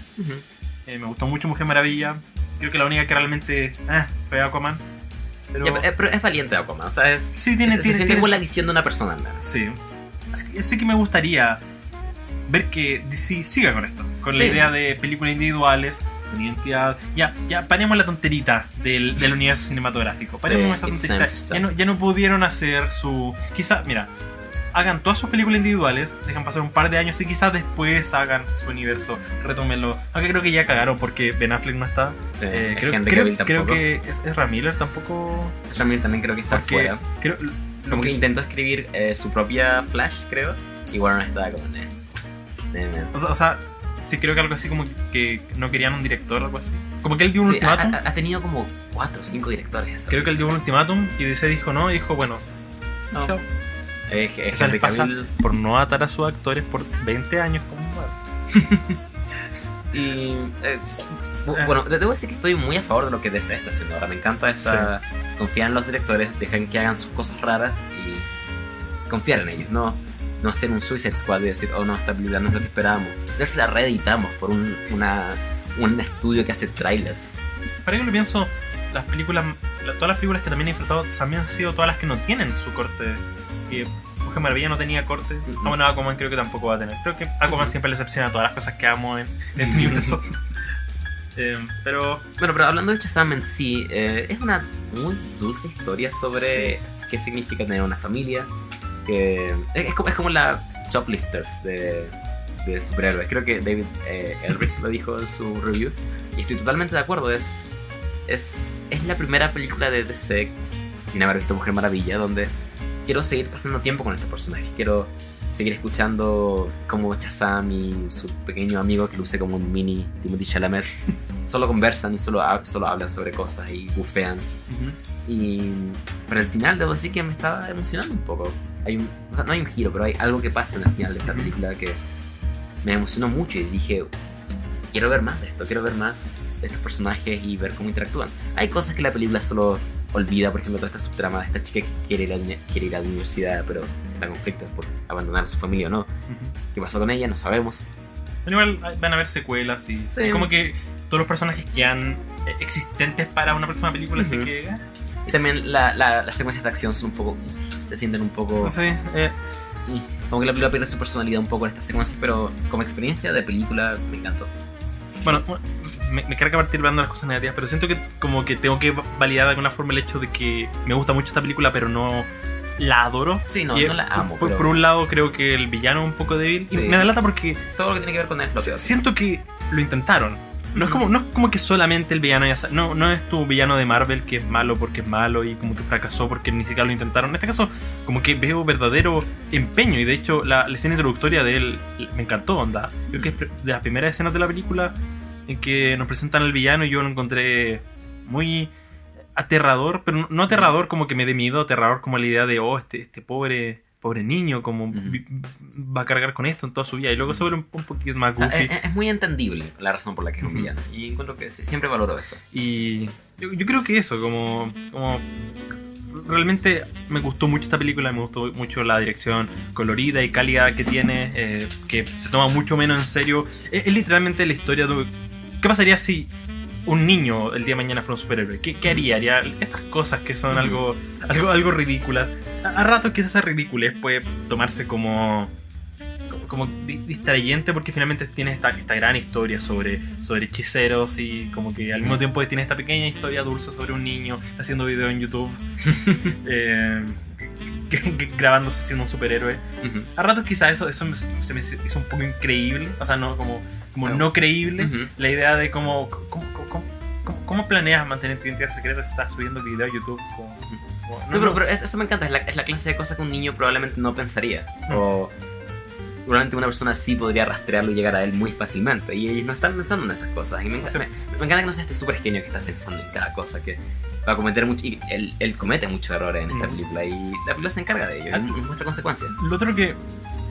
Algo que me gustó al mismo tiempo no me gustó es que adoro a Zachary Levi como. Oh, es como la encuentro que le fantástico y lo que me gusta especialmente es que él se siente como un niño. Él es muy infantil, En- muy, muy exagerado, muy... En, ningún momento vi a un actor adulto como pretendiendo ser un niño. Pero, pero siento que por el otro lado, el niño que hacía sentía Sí. como un adulto. Sí. Como Él- que él intentaba actuar como serio y como... "Oh, soy O sea, o sea, bueno, cool". era, era como este, este niño cojudo que ha pasado de casa en casa y nadie lo quiere, nadie lo quiere adoptar. Entonces, sí, como que me da esta, esta sensación de que el niño intentaba ser un adulto y el adulto intentaba ser un niño. Entonces, como que, como, Mm. como que no me creí nunca que fuera la misma persona. Entiendo, entiendo. Como este tipo que es súper cool y súper como, oh, yo, yo no tengo amigos, yo estoy buscando a mi madre. Después se transformaba en un, en un adulto y era como, uh, uh, uh. De hecho, no había pensado en ello te encuentro mucha, mucha razón. Em, es verdad que la parte niño del, de Shazam es, es menos interesante que cuando es Shazam. O sea, me, me gusta mucho el arco dramático que él Ujú. tiene en la película, pero eh, encuentro que es mucho, mucho más interesante su amigo. Ujú, sí. El niño, no me acuerdo su nombre, pero el niño, niño inválido, ¿sabes dónde está? El mini Timothy Chalamet, lo voy a llamar. Me encanta él. Me encanta que le esté saliendo varias cosas porque siempre que eh, salen como estos niños famosos, como por ejemplo en It salieron muchos niños famosos y siento que, que bueno que, que él vino de It y después estuvo en Beautiful Boy, como que esté teniendo papeles que no sea un Macaulay Culkin que, que, que luego desapareció de la faz de la tierra. Ujú. Qué bueno que estén teniendo trabajo. Buen trabajo, agentes. Pero me- gustó mucho la química también, eso que tuvieron ellos dos. Sintió muy, muy divertida. Muy... Como, como que podría haber una película entera de solo ellos bufiando por una hora y media. Igualmente creo que es probablemente la mejor representación de, de los superhéroes en general que tiene DC hasta ahora, porque todas las referencias a Batman, a Superman, se sienten como, como como lo que probablemente sería que en la vida real existieran. Como, probablemente habría gente muy obsesionada, como con juguetes y poleras, y como. "Oh, esta, esta es la bala de Superman. Y de hecho, adoro. Me, me encanta cómo termina esta película. La última escena de esta película me encanta, junto con los créditos. Yo, Oh, yo- los créditos son yo creo que nunca había amado tanto. No, no, creo que quizás los créditos de Homecoming me eso gustaron me, mucho. me, me, recordado mucho los de Homecoming. Como me- me- no pensé que llegaría acá a, a- a aplaudir los créditos, pero son, son tan divertidos, tan carismáticos. Um, no sé, tengo como ma- mayoritariamente cosas buenas que decir, creo que hay cosas que se podrían arreglar, pero muy disfrutable, muy buena dirección que está tomando DC con esto. me encanta que ahora Annabelle ha hecho cameos tanto en Aquaman como en esta película. Oh, Annabelle ahora es un parte del universo de ese. no, no, ¿qué, qué, qué será? En la tienda de empeño, cuando Ah, no, Billy Batson está eh, con la policía y Ujú. todas esas cosas, hay una pequeña Annabelle. Bueno, Está ya, no, no había hecho la conexión de que ambos directores han dirigido bien algo universo del conjuro. re- related con, con Annabelle. Como, como que me hecho- imagino a Warner diciendo, eh, oh no, ¿cómo arreglamos DC? ¿Qué, qué universo tenemos que está funcionando? Ah, James Wan lo está haciendo bien con el conjuro. Tráiganlo. Te traigan a ese hombre. Eh, ah, lo que quería decir es que, mm, igual, eh, se, se- se- se nota como. O sea, primero, con increíble que él teniendo un background de películas de terror que hizo eh, Cuando las luces se apagan y Annabelle la creación, haya hecho eh, una película tan divertida y tan Ujú. lighthearted. Al mismo tiempo, esta escena, cuando el villano se enfrenta con su papá y su hermano, Oh, es, sí. es una película de terror. Es, Es es- es horrible. Yo la encontré espantosa como de aterradora. Me, me recordaba, no, no tan bien hecha, pero me recordaba la escena de Spider-Man 2, del Doctor Ah, oh, Octopus. oh, pues eso me aterraba cuando niño. De hecho, yo, yo me acuerdo que em, eh, yo, yo, yo vivía en un pueblo llamado Portezuelo, Ujú. acá en el sur de Chile. Y el tema es que me acuerdo que una vez exhibieron Spider-Man 2, obviamente ilegalmente. Probablemente alguien, alguien eh, arrendó esa copia en Blockbuster y luego la fue a exhibir en, en la municipalidad. Filo. el tema es que me acuerdo que partió esa escena y yo, yo arranqué. Oh, ¿en serio? Sí, y volví como a los 15 minutos a ver qué, qué estaba pasando y caché, oh, termino. Oh, yo me acuerdo cuando vi esa película en el cine. Fuck me up, fuck me up. Ay, Eh, Supongo buenos que- recuerdos de Spider-Man 2, buenos recuerdos de Shazam. Eh, te- tiene esa cosa media como Sam Raimi un poco, de, un poco, es un poco más juguetona con la dirección, es un poco más goofy. Y sí, Siento que quizá a veces la comedia es muy Marvel en un sentido como. y- Y Marvel en un mal sentido, en el sentido en que. como que interrumpen escenas dramáticas con comedia. Y. es algo que detesto que Marvel ha hecho muchas veces y que. que, eh, no, no me gusta que lo estén copiando. Como, oh, tenemos esta escena tan dramática, ¿por qué no la quebramos con un chiste? Entiendo. Como, ajá. Pero bueno, en general la adoré. Sí, siento que DC tiene su equivalente a Guardianes de la Galaxia, su película que es sobre superhéroes, pero al mismo tiempo sobre otras cosas. Mucho más importante, no, no sé si importante, pero mucho más eh, empatizable a un nivel humano y a un nivel emocional. Es un 7 de 10 para mí. Sí, igual un, potente 7-10, que Ujú. estuvo casi en el 8, pero, pero se quedó ahí en el 7. Puedo imaginar amando mucho más una secuela, pero me gustó mucho. Y con eso Así que, terminamos. Shazam, igual, igual, Clímax. Yes. Para toda la familia. Damas y caballeros, hemos llegado a ese punto. Hemos llegado al punto que. No, no sé si todos están esperando, iba a decir que todos estamos esperando, pero no sé si alguien espera este punto en el podcast, que creo que aquí es cuando todos dejan de escuchar. La película recomendada de la semana.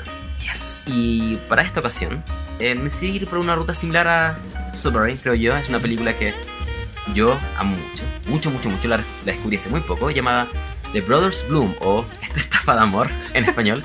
dirigida por eh, your boy Ryan Johnson, uno de, creo, uno de nuestros directores favoritos Sí. probablemente. Pero una película de...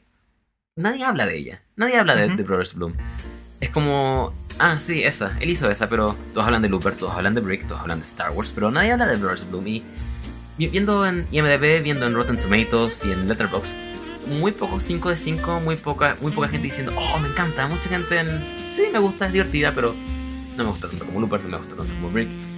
Y no sé si es mi película favorita de Ryan Johnson, pero creo que quizás lo es. De hecho, no, no sé por qué, pero hay algo sobre esta película que me encanta y muero por hablar de ella y ver qué opinaste tú, Cobo, de ella.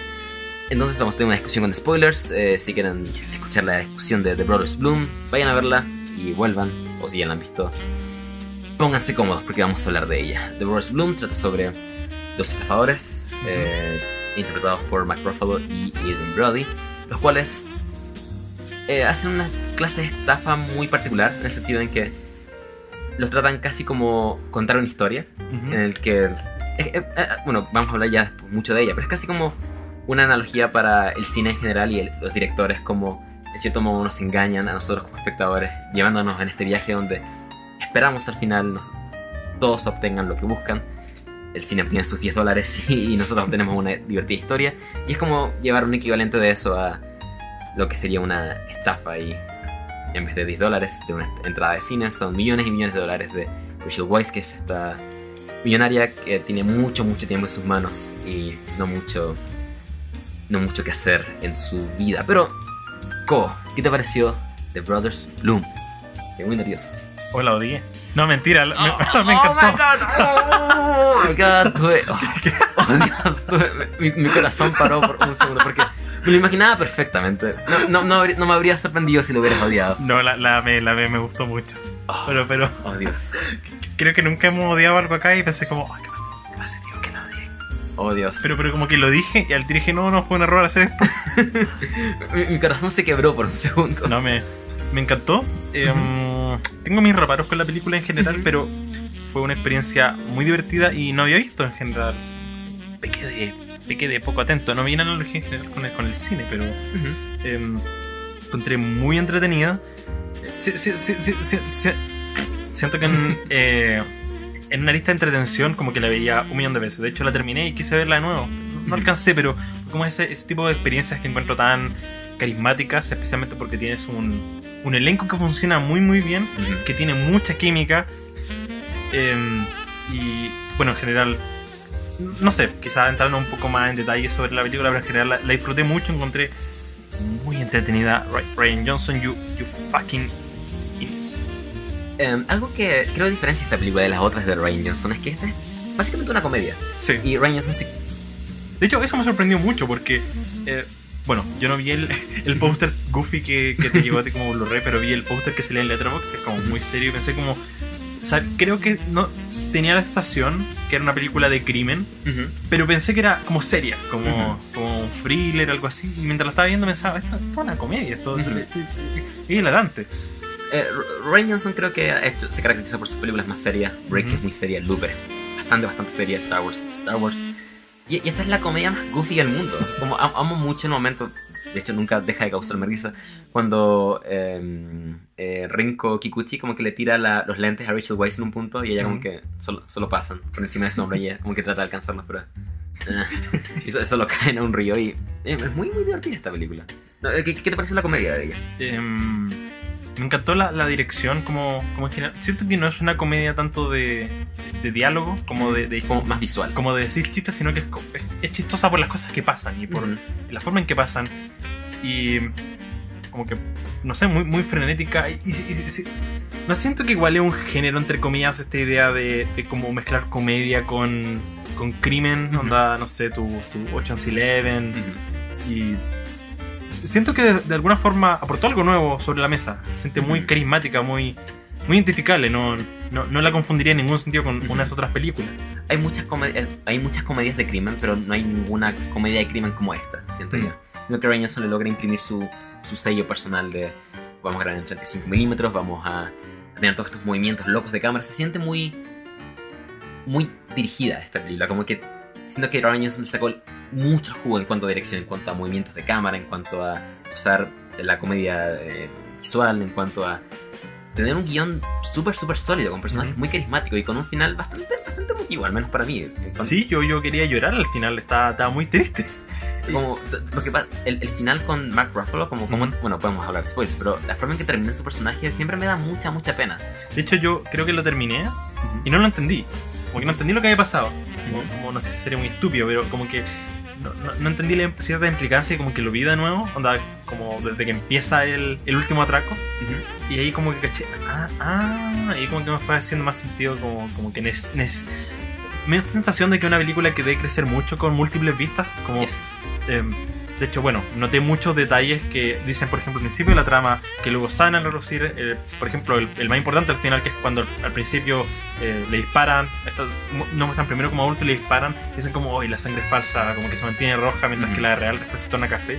Y luego cuando tenemos al final el personaje de Adam Bode, a- Adrian ¿Bode? Eh, Bro- bro- Brody. Adrian, Adrian Brody, eh, y ve que la sangre que tiene como que se pone café y se da cuenta de que en verdad esto no era una farsa, sino que de verdad su hermano se está desangrando. Ujú. Y él se da cuenta, oh, probablemente mi hermano está muerto. Ujú. Eh, encuentro increíble porque ese, creo que por eso quizás no lo entendí al principio. Fue como, ¿pero por qué estás llorando? ¿Cómo, ¿Qué pasó? ¿Qué no noté? Y después fue como que la tuve que ver de nuevo para notar ese detalle. Ujú. Y eso me hizo pensar como, oh, como quizás tantas cosas que la película muestra y que como que se tienen que... Uno, uno tiene que detenerse a pensarlas, que obviamente no están hechas para... Para que ser captadas en una sola Sí, vista. porque probablemente la, la mayoría de gente que ve esa escena, por ejemplo, en la sangre, lo, lo- lo nota como un detalle Ujú. de lo que están conversando, ¿no? No piensa que va a necesariamente a relucir porque Ujú. es típico de las comedias que dicen estos pequeños detalles que son algo goofy solo para como que usar esta... Como esta- un easter egg. Si no Sí. notaste bacán, pero si no, está bien. Pero ve- ver todo, todo ese discurso que Mark Ruffalo da al final, Ujú. uno pensando, oh, está bien, solo fue el gran atraco perfecto. Pero verlo sabiendo que en realidad él sabe que está muriendo y esta va a ser la última vez que va a ver a su hermano es, es muy, muy trágico.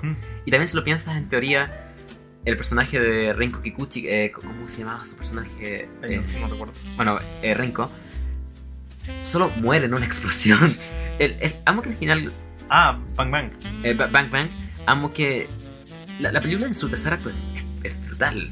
O sea, eso también tiene, tiene, tiene esta cosa de que nunca se toma tan... en- como que por No. gran parte no se toma en serio. Entonces, por ejemplo, cuando moría ella, yo pensaba... Ah, va a volver Pero- probablemente. No, pero no, lo que yo pensaba es que murió realmente y luego los personajes lo dicen, como probablemente como que fingió su muerte y nunca lo, lo revelan, como nunca sabes con certeza si murió o no, entonces como que eh, evita ese, ese como melodrama, Ujú. porque probablemente si, si de verdad hubiera muerto así, o si, si te hubieran tomado el peso de una muerte así, hubiera quedado muy... Hubiera sido muy fuera de tono. Sí, muy fuera de tono. sido extraño. Pero por como los personajes se lo toman, tú, tú te lo tomas con liviandad, a pesar de que quizás sí, en efecto, se murió en esa escena. Ujú. Eh, algo que me gusta mucho y que siento que, que adoré, onda. Realmente adoré, onda. Eh, Terminé esta película y yo quería puro escucharlo. Era la banda El sonora. soundtrack. Yes. Como- Justo eso te iba a Oye, preguntar. encontrar. No lo puedo traer en este momento porque estoy escuchando este smooth jazz, pero esa- ese tono, eso, eso Ese piano, el- ese el, piano. te- el tema de Penélope es maravilloso. Y, y cu- cuando, cuando tenemos este clímax final, emotivo con el personaje así, como él llorando y Ujú. pensando en su hermano, y tenemos esta, esta canción y llega a los créditos, y estaba como, oh, yes, yes. Como que he, he escuchado mucho el soundtrack desde que la vi, que de hecho la descubrí hace un par de semanas atrás. Como que, Ujú. Ah, Ryan Johnson, voy a verla. Y no he parado de escuchar el soundtrack desde entonces. Yo, yo la tenía en mi radar, por- No, por- no. porque Ryan Johnson, pero...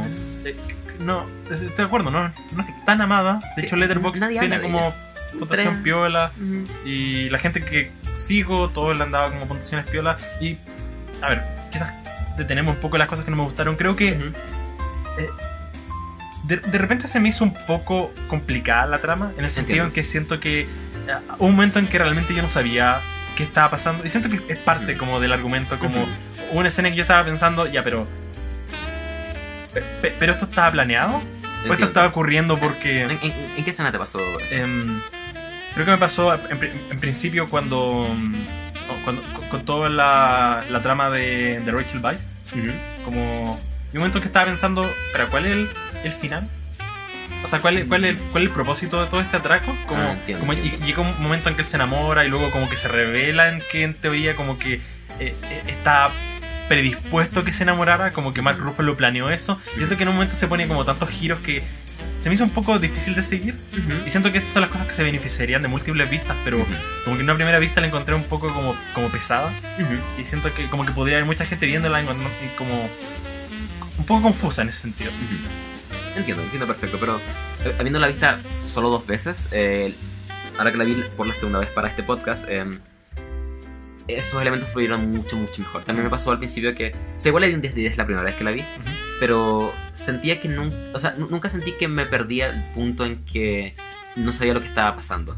O sea, sabía que me estaba perdiendo muchos detalles Ujú. y que si lo pensaba no podía explicar ciertas cosas de la película, pero confiaba en que si la vi una segunda vez esas cosas iban a explicarse o me iban a ser mucho más claras y en una segunda vista son, eh, lo son. Entiendo. Es mucho, mucho más fácil de seguir sabiendo a qué va todo esto. Como que el- la- la- lo que me pasó la primera vez es que no sabía exactamente cómo le iban a robar, o sea, Sí. cómo le estaban robando específicamente a Rachel Weisz. Ujú. Y bien, viendo la película desde el final piensas, ah, ya, lo hicieron de esta forma. Y sabiendo eso, ver cómo lo planean y cómo llegan a ese punto es mucho más claro y mucho más entendible, creo yo.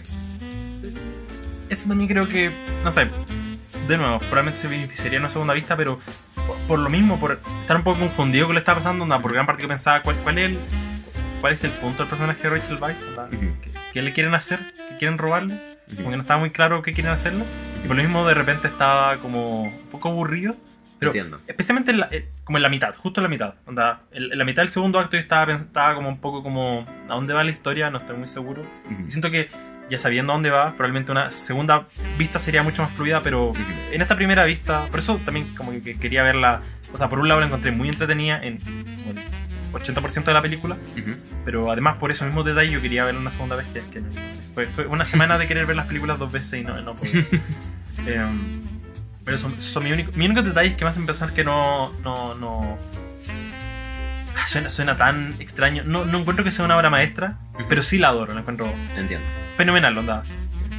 Creo que una de las mejores películas, quizás de la década, onda. Probablemente va a Wow. estar en mi, en mi lista de lo mejor de la década, pero no. Damn. Pero no, no. Ah, no, miento, fue del 2009, no va a estar en la Sí. lista. Oh, pero, verdad. pero probablemente estaría en right. esa lista.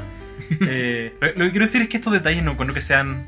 Siento que son detalles, no siento que Ujú. en ningún momento de la película cometiera un error garrafal, sino que Entiendo. muy por el contrario, eh, muchas de estas cosas existen porque requiere múltiples vistas y porque tiene una dirección tan minuciosa. Ujú. Lo, lo que sí encuentro que es legítimamente terrible de esta película, y es un detalle, no le voy a dejar puntuación por esto, son todos los helicópteros CGI que, que hay en la película. En un punto cuando están en.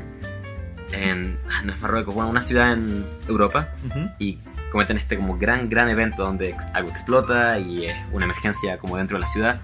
Y hay un plano de unos helicópteros que están como pasando y es como, Iu, Iu 2009, get out, get out of my movie, get out of my beautiful movie. Y es, es como eso, que es, es un detalle del presupuesto, me imagino. Y mm, algo que te quería, bueno, algo que eh, quería comentar igual es sobre esto que dije al principio, esta como relación que hago con lo que ¿Con el significa, con el cine en sí. Y como, o sea, algo que siempre me llamó la atención es como siempre eh, Mark Ruffalo equivalía su estafa a historias. Como decía que esto era contar una historia. Como, incluso los personajes hablan en un punto como, eh, como una foto en verdad es un secreto de un secreto o como eh, una... no me acuerdo la línea específicamente, pero hablan sobre qué es la verdad, qué es una historia, que como esta estas cámaras que Rachel Weisz hace como con frutas son no son una foto porque una foto es un secreto de un secreto, sino que es una perspectiva completamente distinta, no es una reproducción y por ende es contar una historia, es storytelling. Y algo que me llama mucho, mucho la atención es cómo esta película creo yo es un equivalente a un director haciendo películas y contando historias con actores. Porque el drama de, de Adrian Brody en esta película es que él no siente que está viviendo algo genuino. Él solamente está viviendo... Él, él Él solo- está viendo un papel. él siempre está viviendo un papel y nunca nunca está siendo sí mismo y tiene miedo como que en, en un principio una chica está como coqueteándole hablando con él y él dice no estás coqueteando conmigo estás coqueteando con El el personaje. personaje que mi hermano creó entonces no, no, no estás ni siquiera hablando conmigo en cierto sentido y él se siente mal por esto y no quiere hacer más estafa y el punto de esta estafa final que hace eh, Mark Ruffalo es Él, tu- él tuvo que ser sí mismo para, Claro. para que funcionara. claro y la, Como, como que estaba pensado que él no iba a poder mantener el personaje, se iba a enamorar como que esto iba a salir a relucir dentro de la estafa en sí.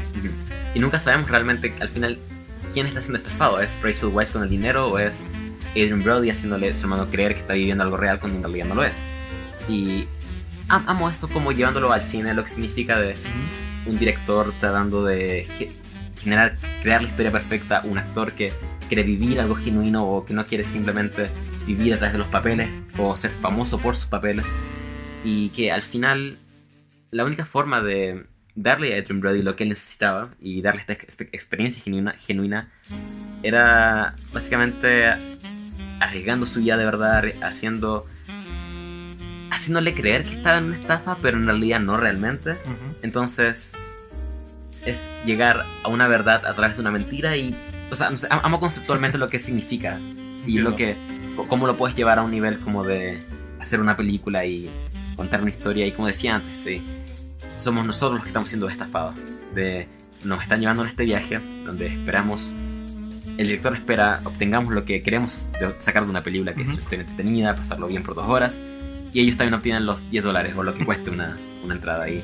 Me, me- me encanta como hay mucho paralelo en cuanto a, en cuanto a eso. Y creo, creo que si la ves ahora de nuevo pensando en eso, hay mucho, mucho, mucho. Eso también es como la idea de la satisfacción. Porque, bueno, yo obviamente ganaban dinero por las estafas, pero se notaba que Mark Ruffalo genuinamente disfrutaba la idea de planear y llevar a ejecución la estafa. Entonces también hay un elemento de satisfacción de, de como esto ya no es tanto monetario, sino que también es como, como que esto es lo que me apasiona en la vida. Por eso yo creo que cuando dice, realmente, eh, la estafa perfecta es una donde todos obtienen lo que quieran, como lo que obtuvo Mark Ruffalo al final no fue eh, como dinero o algo como monetario, algo valuable, sino que el, el haber podido protagonizar esta, esta escena que era perfecta y luego finalmente él muere y él muere haciendo lo que ama, que es crear estas estafas. Claro, Erin Brody habla antes que él probablemente quiere morir en esto, como que en verdad sería la máxima sa- satisfacción para él llevar a cabo esta estafa perfecta y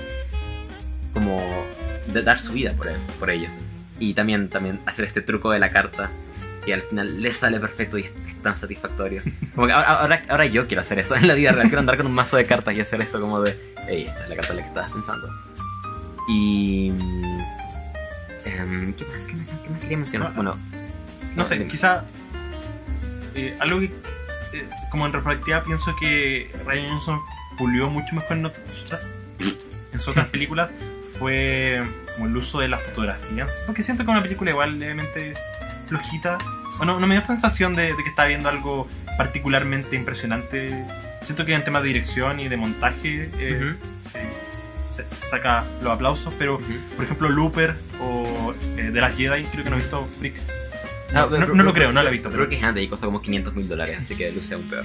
Eh, O sea, como que él, desarrolló una, una fotografía algo más característica, Ujú. más carismática. Siento que eh, a, a ratos siento que se ve como una comedia romántica como común y corriente. Siento que se destaca mucho más en el guion, pero verdad igual siento que es un detalle que, que él, él mismo puliría después, Ujú. pero algo que no, no puede evitar notar, especialmente porque no quiero hacer estos paralelos, pero a ratos se siente como una secuela de Ocean's Eleven en términos de cómo está, Entiendo. cómo, cómo se ve Ujú. pero es solamente lo, lo visual siento que como, como lleva ejecución lo visual como la dirección todo se- Entiendo. ahí donde agarra la mayor cantidad de carisma Eh, Estoy de acuerdo que quizás en cuanto como a paleta de colores o uso de sets o de colores no es la película más única de Ryan Johnson.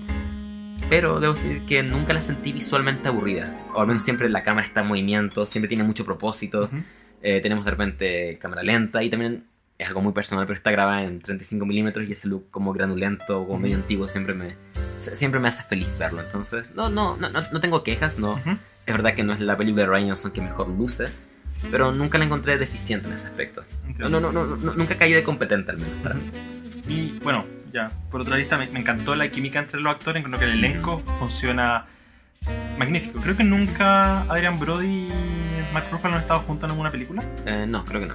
y acá sé realmente Se, sienten como hermanos. Se sienten como hermanos y eso que no se parecen en nada. Como, No, no, como- para nada. Como si, si viera a dos personas en la, en la calle, ni cagando pensaría que son hermanos, pero ahí Ujú. los creí completamente como, como personas que se odian y se aman, porque igual su relación es un poco agresiva. Pero es, es que como hermanos. como, como que se como que no se quieren, o sea, actúan como que si no se quisieran, pero realmente se nota que se aman y esa relación va progresando legítimamente hasta el final en que como que toda duda que tú puedas tener sobre porque porque al principio se muestran como me, me encanta la escena principal, o sea, la escena del principio en que están como niños Ujú. y como que el hermano jura que está mostrando esta cosa como impresionante a, a, a todos estos niños.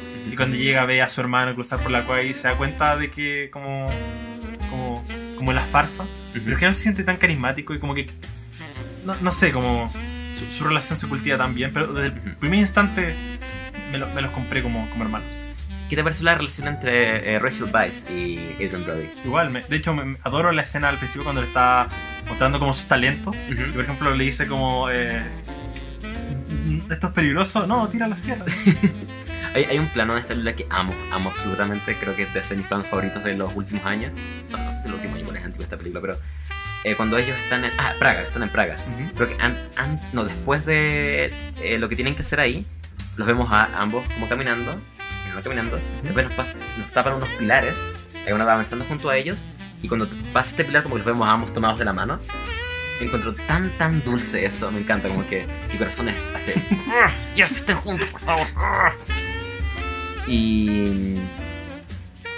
em, bueno, el soundtrack, como mencionamos, me no. encantó mucho, mucho, mucho. Em, Bueno, que es una fantástica película. O sea, vino antes que, que Brick, ¿o ¿no? O, o- ¿Cómo, cómo, cómo? ¿cuál, cuál vino antes? ¿Brick o.? Eh, Brick, mucho, mucho antes. Brick Ah, ya. 2003, 2004, creo. ¿En serio tan? Es Oh, muy, muy antiguo. De hecho, Joseph Gordon-Levitt es un adolescente en esa película. oh.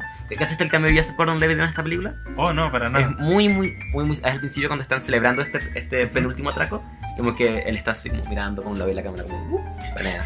Está ahí como- Ah, entonces, De, de hecho, al principio no sabía, entonces estaba como... ¿Esta película hace con Joseph Gordon-Levitt? ¿Va a estar en esta película? Y... No, resulta que no, solo ven un cameo. Rip me. Fuerte que Joseph Gordon-Levitt salió en todas las películas de Ryan Johnson. Excepto la ciudad. No, pero creo que tiene un cameo. Oh, ¿en serio? Creo que como un Stone Trooper. Es un cameo Ah, muy, muy ah, nada, pero, ok. pero aparece físicamente. Me gusta mucho esa lealtad como de, que directores tienen con su- algunos actores que como tienes que estar en todas las películas. Me encanta eso. Es muy talentoso ese Ryan Johnson. Sabe Sí, lo que está lo- haciendo.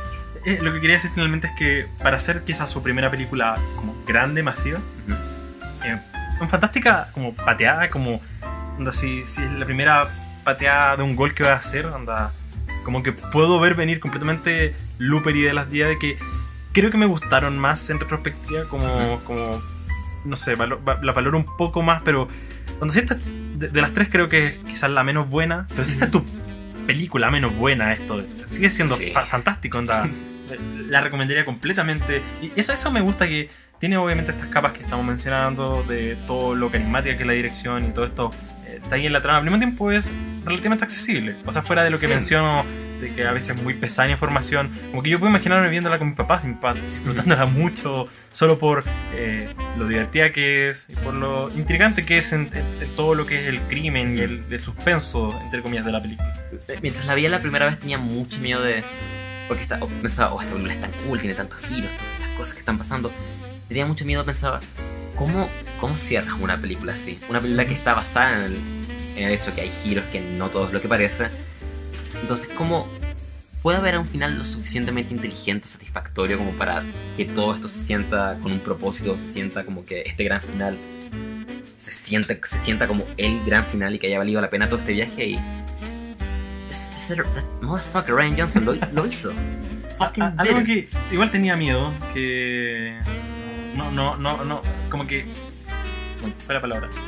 Como que no terminó pasando. Ujú. Es que cuando está la escena final, Ujú. cuando él se encuentra con estos mafiosos y tiene a su hermano, y él piensa que quizá es una farsa, yo estaba pensando, va, va- va a ser una farsa realmente, como, como realmente vas a hacer estos giros del giro, del giro, como tu, tu Now You See Me, en que, en que en verdad tienes tantos giros que ya no Nada tiene sabes, sentido. como que nada tiene sentido, pero finalmente, como que fue- tiene mucho peso. sí, fue, fue legítimamente emocionante. En un momento en que se te olvidan, como que quizás sea una farsa, quizás no, como, como todo sale legítimamente bien. O sea, legítimamente bien en el sentido como argumental. Yo me, me- en, mi letterbox puse como, como extraña, extraña spin-off de, de Now You See. Que sale Mark Ruffalo y tiene, tiene todos estos giros. Oh, verdad, tienes razón. Em, amo mucho que este guion se siente muy, como muy pensado. Como que siento que cada escena, cada, cada cosa se siente como pensada y repensada y repensada porque la- es muy, es muy sólida encuentro. En cuanto a, a lo que, los, los temas que trata y lo. Como que na- nada se siente dejado al azar. Lo que es irónico porque es una película que trata sobre cómo todo está planeado, etc. Pero, o sea, no sé, solo detalles pensar en cómo la película trata sobre que Adrian Brody tiene miedo a, a los finales o miedo a, a que ya tiene miedo a dar ese paso final de confiar y ser su mismo y tener algo genuino. Y cómo la película parte con el sol saliendo y los personajes entrando en un auto hacia la cámara Ujú. Y la película termina con precisamente este atardecer de los personajes yendo hacia el atardecer y Rachel Weisz diciendo eh, no hay, em, no hay no existen las vidas no escritas solo las vidas mal escritas. Y vamos a vivir como si viviéramos la mejor historia jamás contada. Y ellos yendo literalmente hacia el atardecer lo encuentro tan temáticamente em, con propósito y, y satisfactorio y bien pensado y no sé, me encanta. me- es una película que me hace muy feliz. Como que solo Sí, pensar en el soundtrack, te- te pensar, en, El corazón de alegría de... pensar en el final me, como que me, me hace- se, se me haría imposible pensar en esta película y no como sonreír. Y no pensar, es la clase de películas que quiero hacer. Es la clase Dese- Desearía tener el talento de Ryan Johnson para poder contar una historia así. Como, como si, si de alguna forma robara talento de todos lados del mundo y pudiera hacer una película así y pudiera decir, esta es una película de Carlos Velasco, diría, lo hice.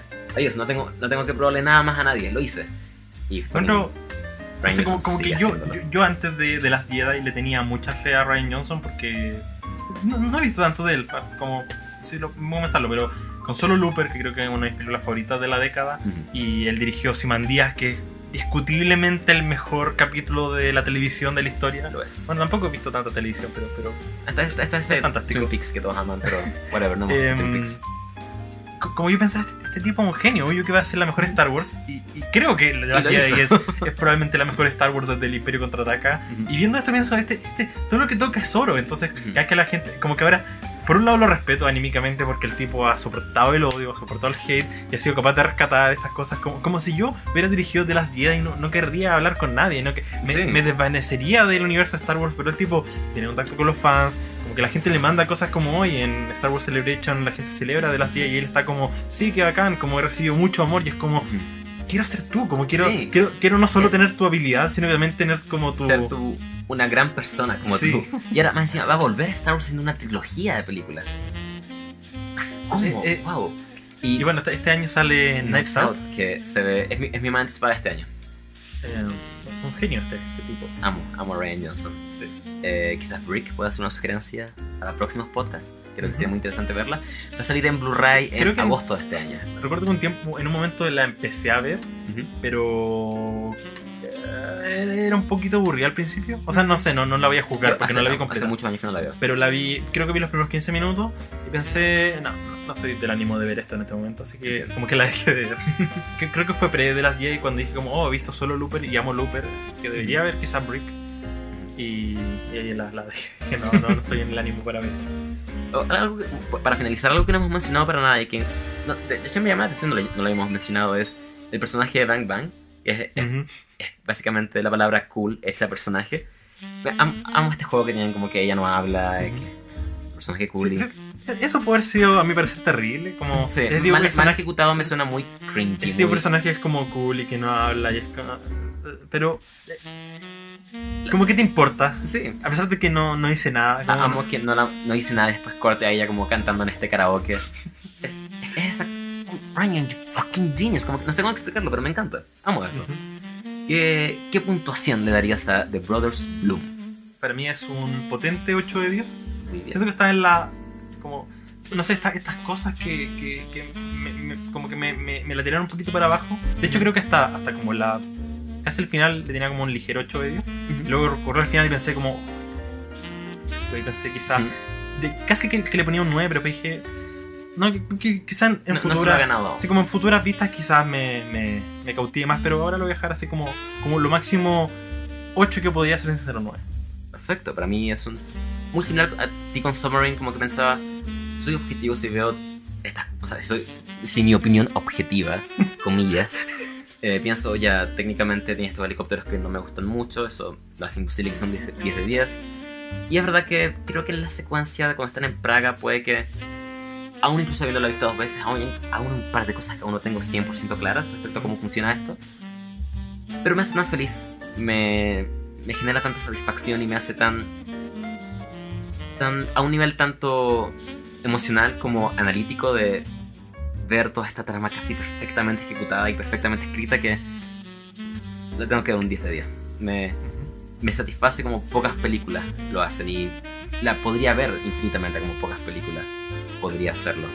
Es- esa frase fue sintácticamente terrible. no- la, la podría ver muchas veces.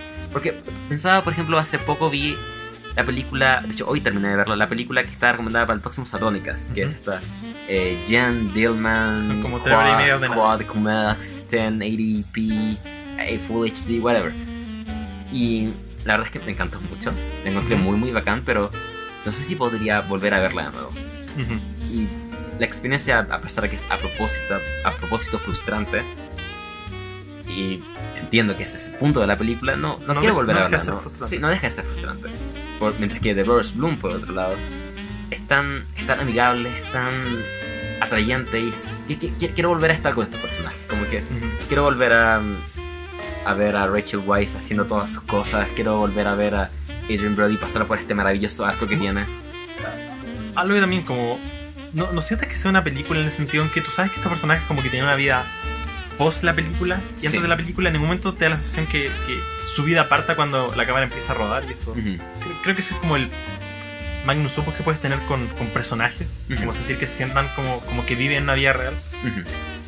Y, y no solo eso, aparte que quieres estar con ellos, como que Sí. quieres escucharlos conversar, quieres escucharlos, quieres pasar tiempo con estos hermanos. Como si hubiera una precuela de todos sus anteriores atracos, la habría feliz. Esto- O esto- una serie de televisión de ellos. esto es lo que la gente siente cuando ve cuando ve eh, Green Book literalmente Es- Esta, de verdad es una amistad, una amistad sin fronteras. Cobo, ¿tienes una recomendación? sí mira voy a ser el primer pretencioso que haga esto pero voy a recomendar una película antigua en blanco y negro y Fucker. y, y europea. Mira, sabes que no me salió Europa. Porque Técnicamente eh, recomendé It's Such a Beautiful Day, pero dentro del- de los episodios ha sido España, España, Inglaterra. Ahora nos vamos a Italia porque voy a recomendar 8 y medio de Federico Fellini. ¡Guau! Siempre quería ver esta película. Estoy muy Creo que emocionado. Mira, yo como que me da un poco de envidia porque yo veo tu letterbox y veo que tienes como que te gusta esta Sunset Boulevard y eh, 13 hombres enojados, o sea, De- dos hombres en Sí, funda. 12 hombres enojados. Mm. Y pienso como. como yo, yo meanwhile, de, de, de, de, de, de- de Chad tiene. ¿qué, qué tiene? Tiene Star Wars. Y antes, antes tenía Volver al Futuro. Y yo pienso como. como Volver al futuro es una obra maestra. o sea, sí, me, me encantan, pero siento como, como que hay muy pocas películas que. Yo, yo adoro muchas películas clásicas. pero Hay pocas películas que yo realmente como que. Como que sean clásicas que yo piense que, que son de mis favoritas. Yo creo que esta, es una de esas. Que de verdad me, está como, está como en esa, esa, esa connotada lista de películas clásicas que, que realmente adoro. Y está en Criterion, porque creo que están todas las películas de Fellini en Criterion. Really? Así que, como que el primero que hice fue que Fellini está, había colección 13. y Fue como. Excelente. Así Entonces, ocho y Por, medio. por primera vez va a poder ver legalmente algo que recomendé. ¡Woo! No, no, Ah, vi, vi legalmente It's Such a Beautiful Day Sí. y también. em, eh, no, creo, creo que eso es todo. Porque abre los ojos. Ah, sí, no, Ah. la vi en Amazon, también la vi Ah, ya, legalmente. I'm a legal boy myself. Perfecto, entonces si quieren participar en la conversación Tengo- y en la discusión. Tengo una película guardada que, según tengo entendido, tú odias y yo amo. Ya. Así que el próximo próximo la voy a recomendar. Pero esta, esta la quise recomendar antes porque pensé. "Oh, que- porque de hecho, creo que en el pi- episodio pasado, como que mientras estabas leyendo la dijiste, entonces pensé como, oh, quizás quizás de acá una semana el Charlie la ve, necesito que recomendarla antes que la vea. Por un momento tenía miedo que era la esta película que vi hoy día, la de Jan Dillman 1080p Full HD, whatever. Y estaba, oh no, no, no, arruiné la recomendación de Cobo porque me dijo que, uy, tengo una recomendación de Criterion Collection para la próxima.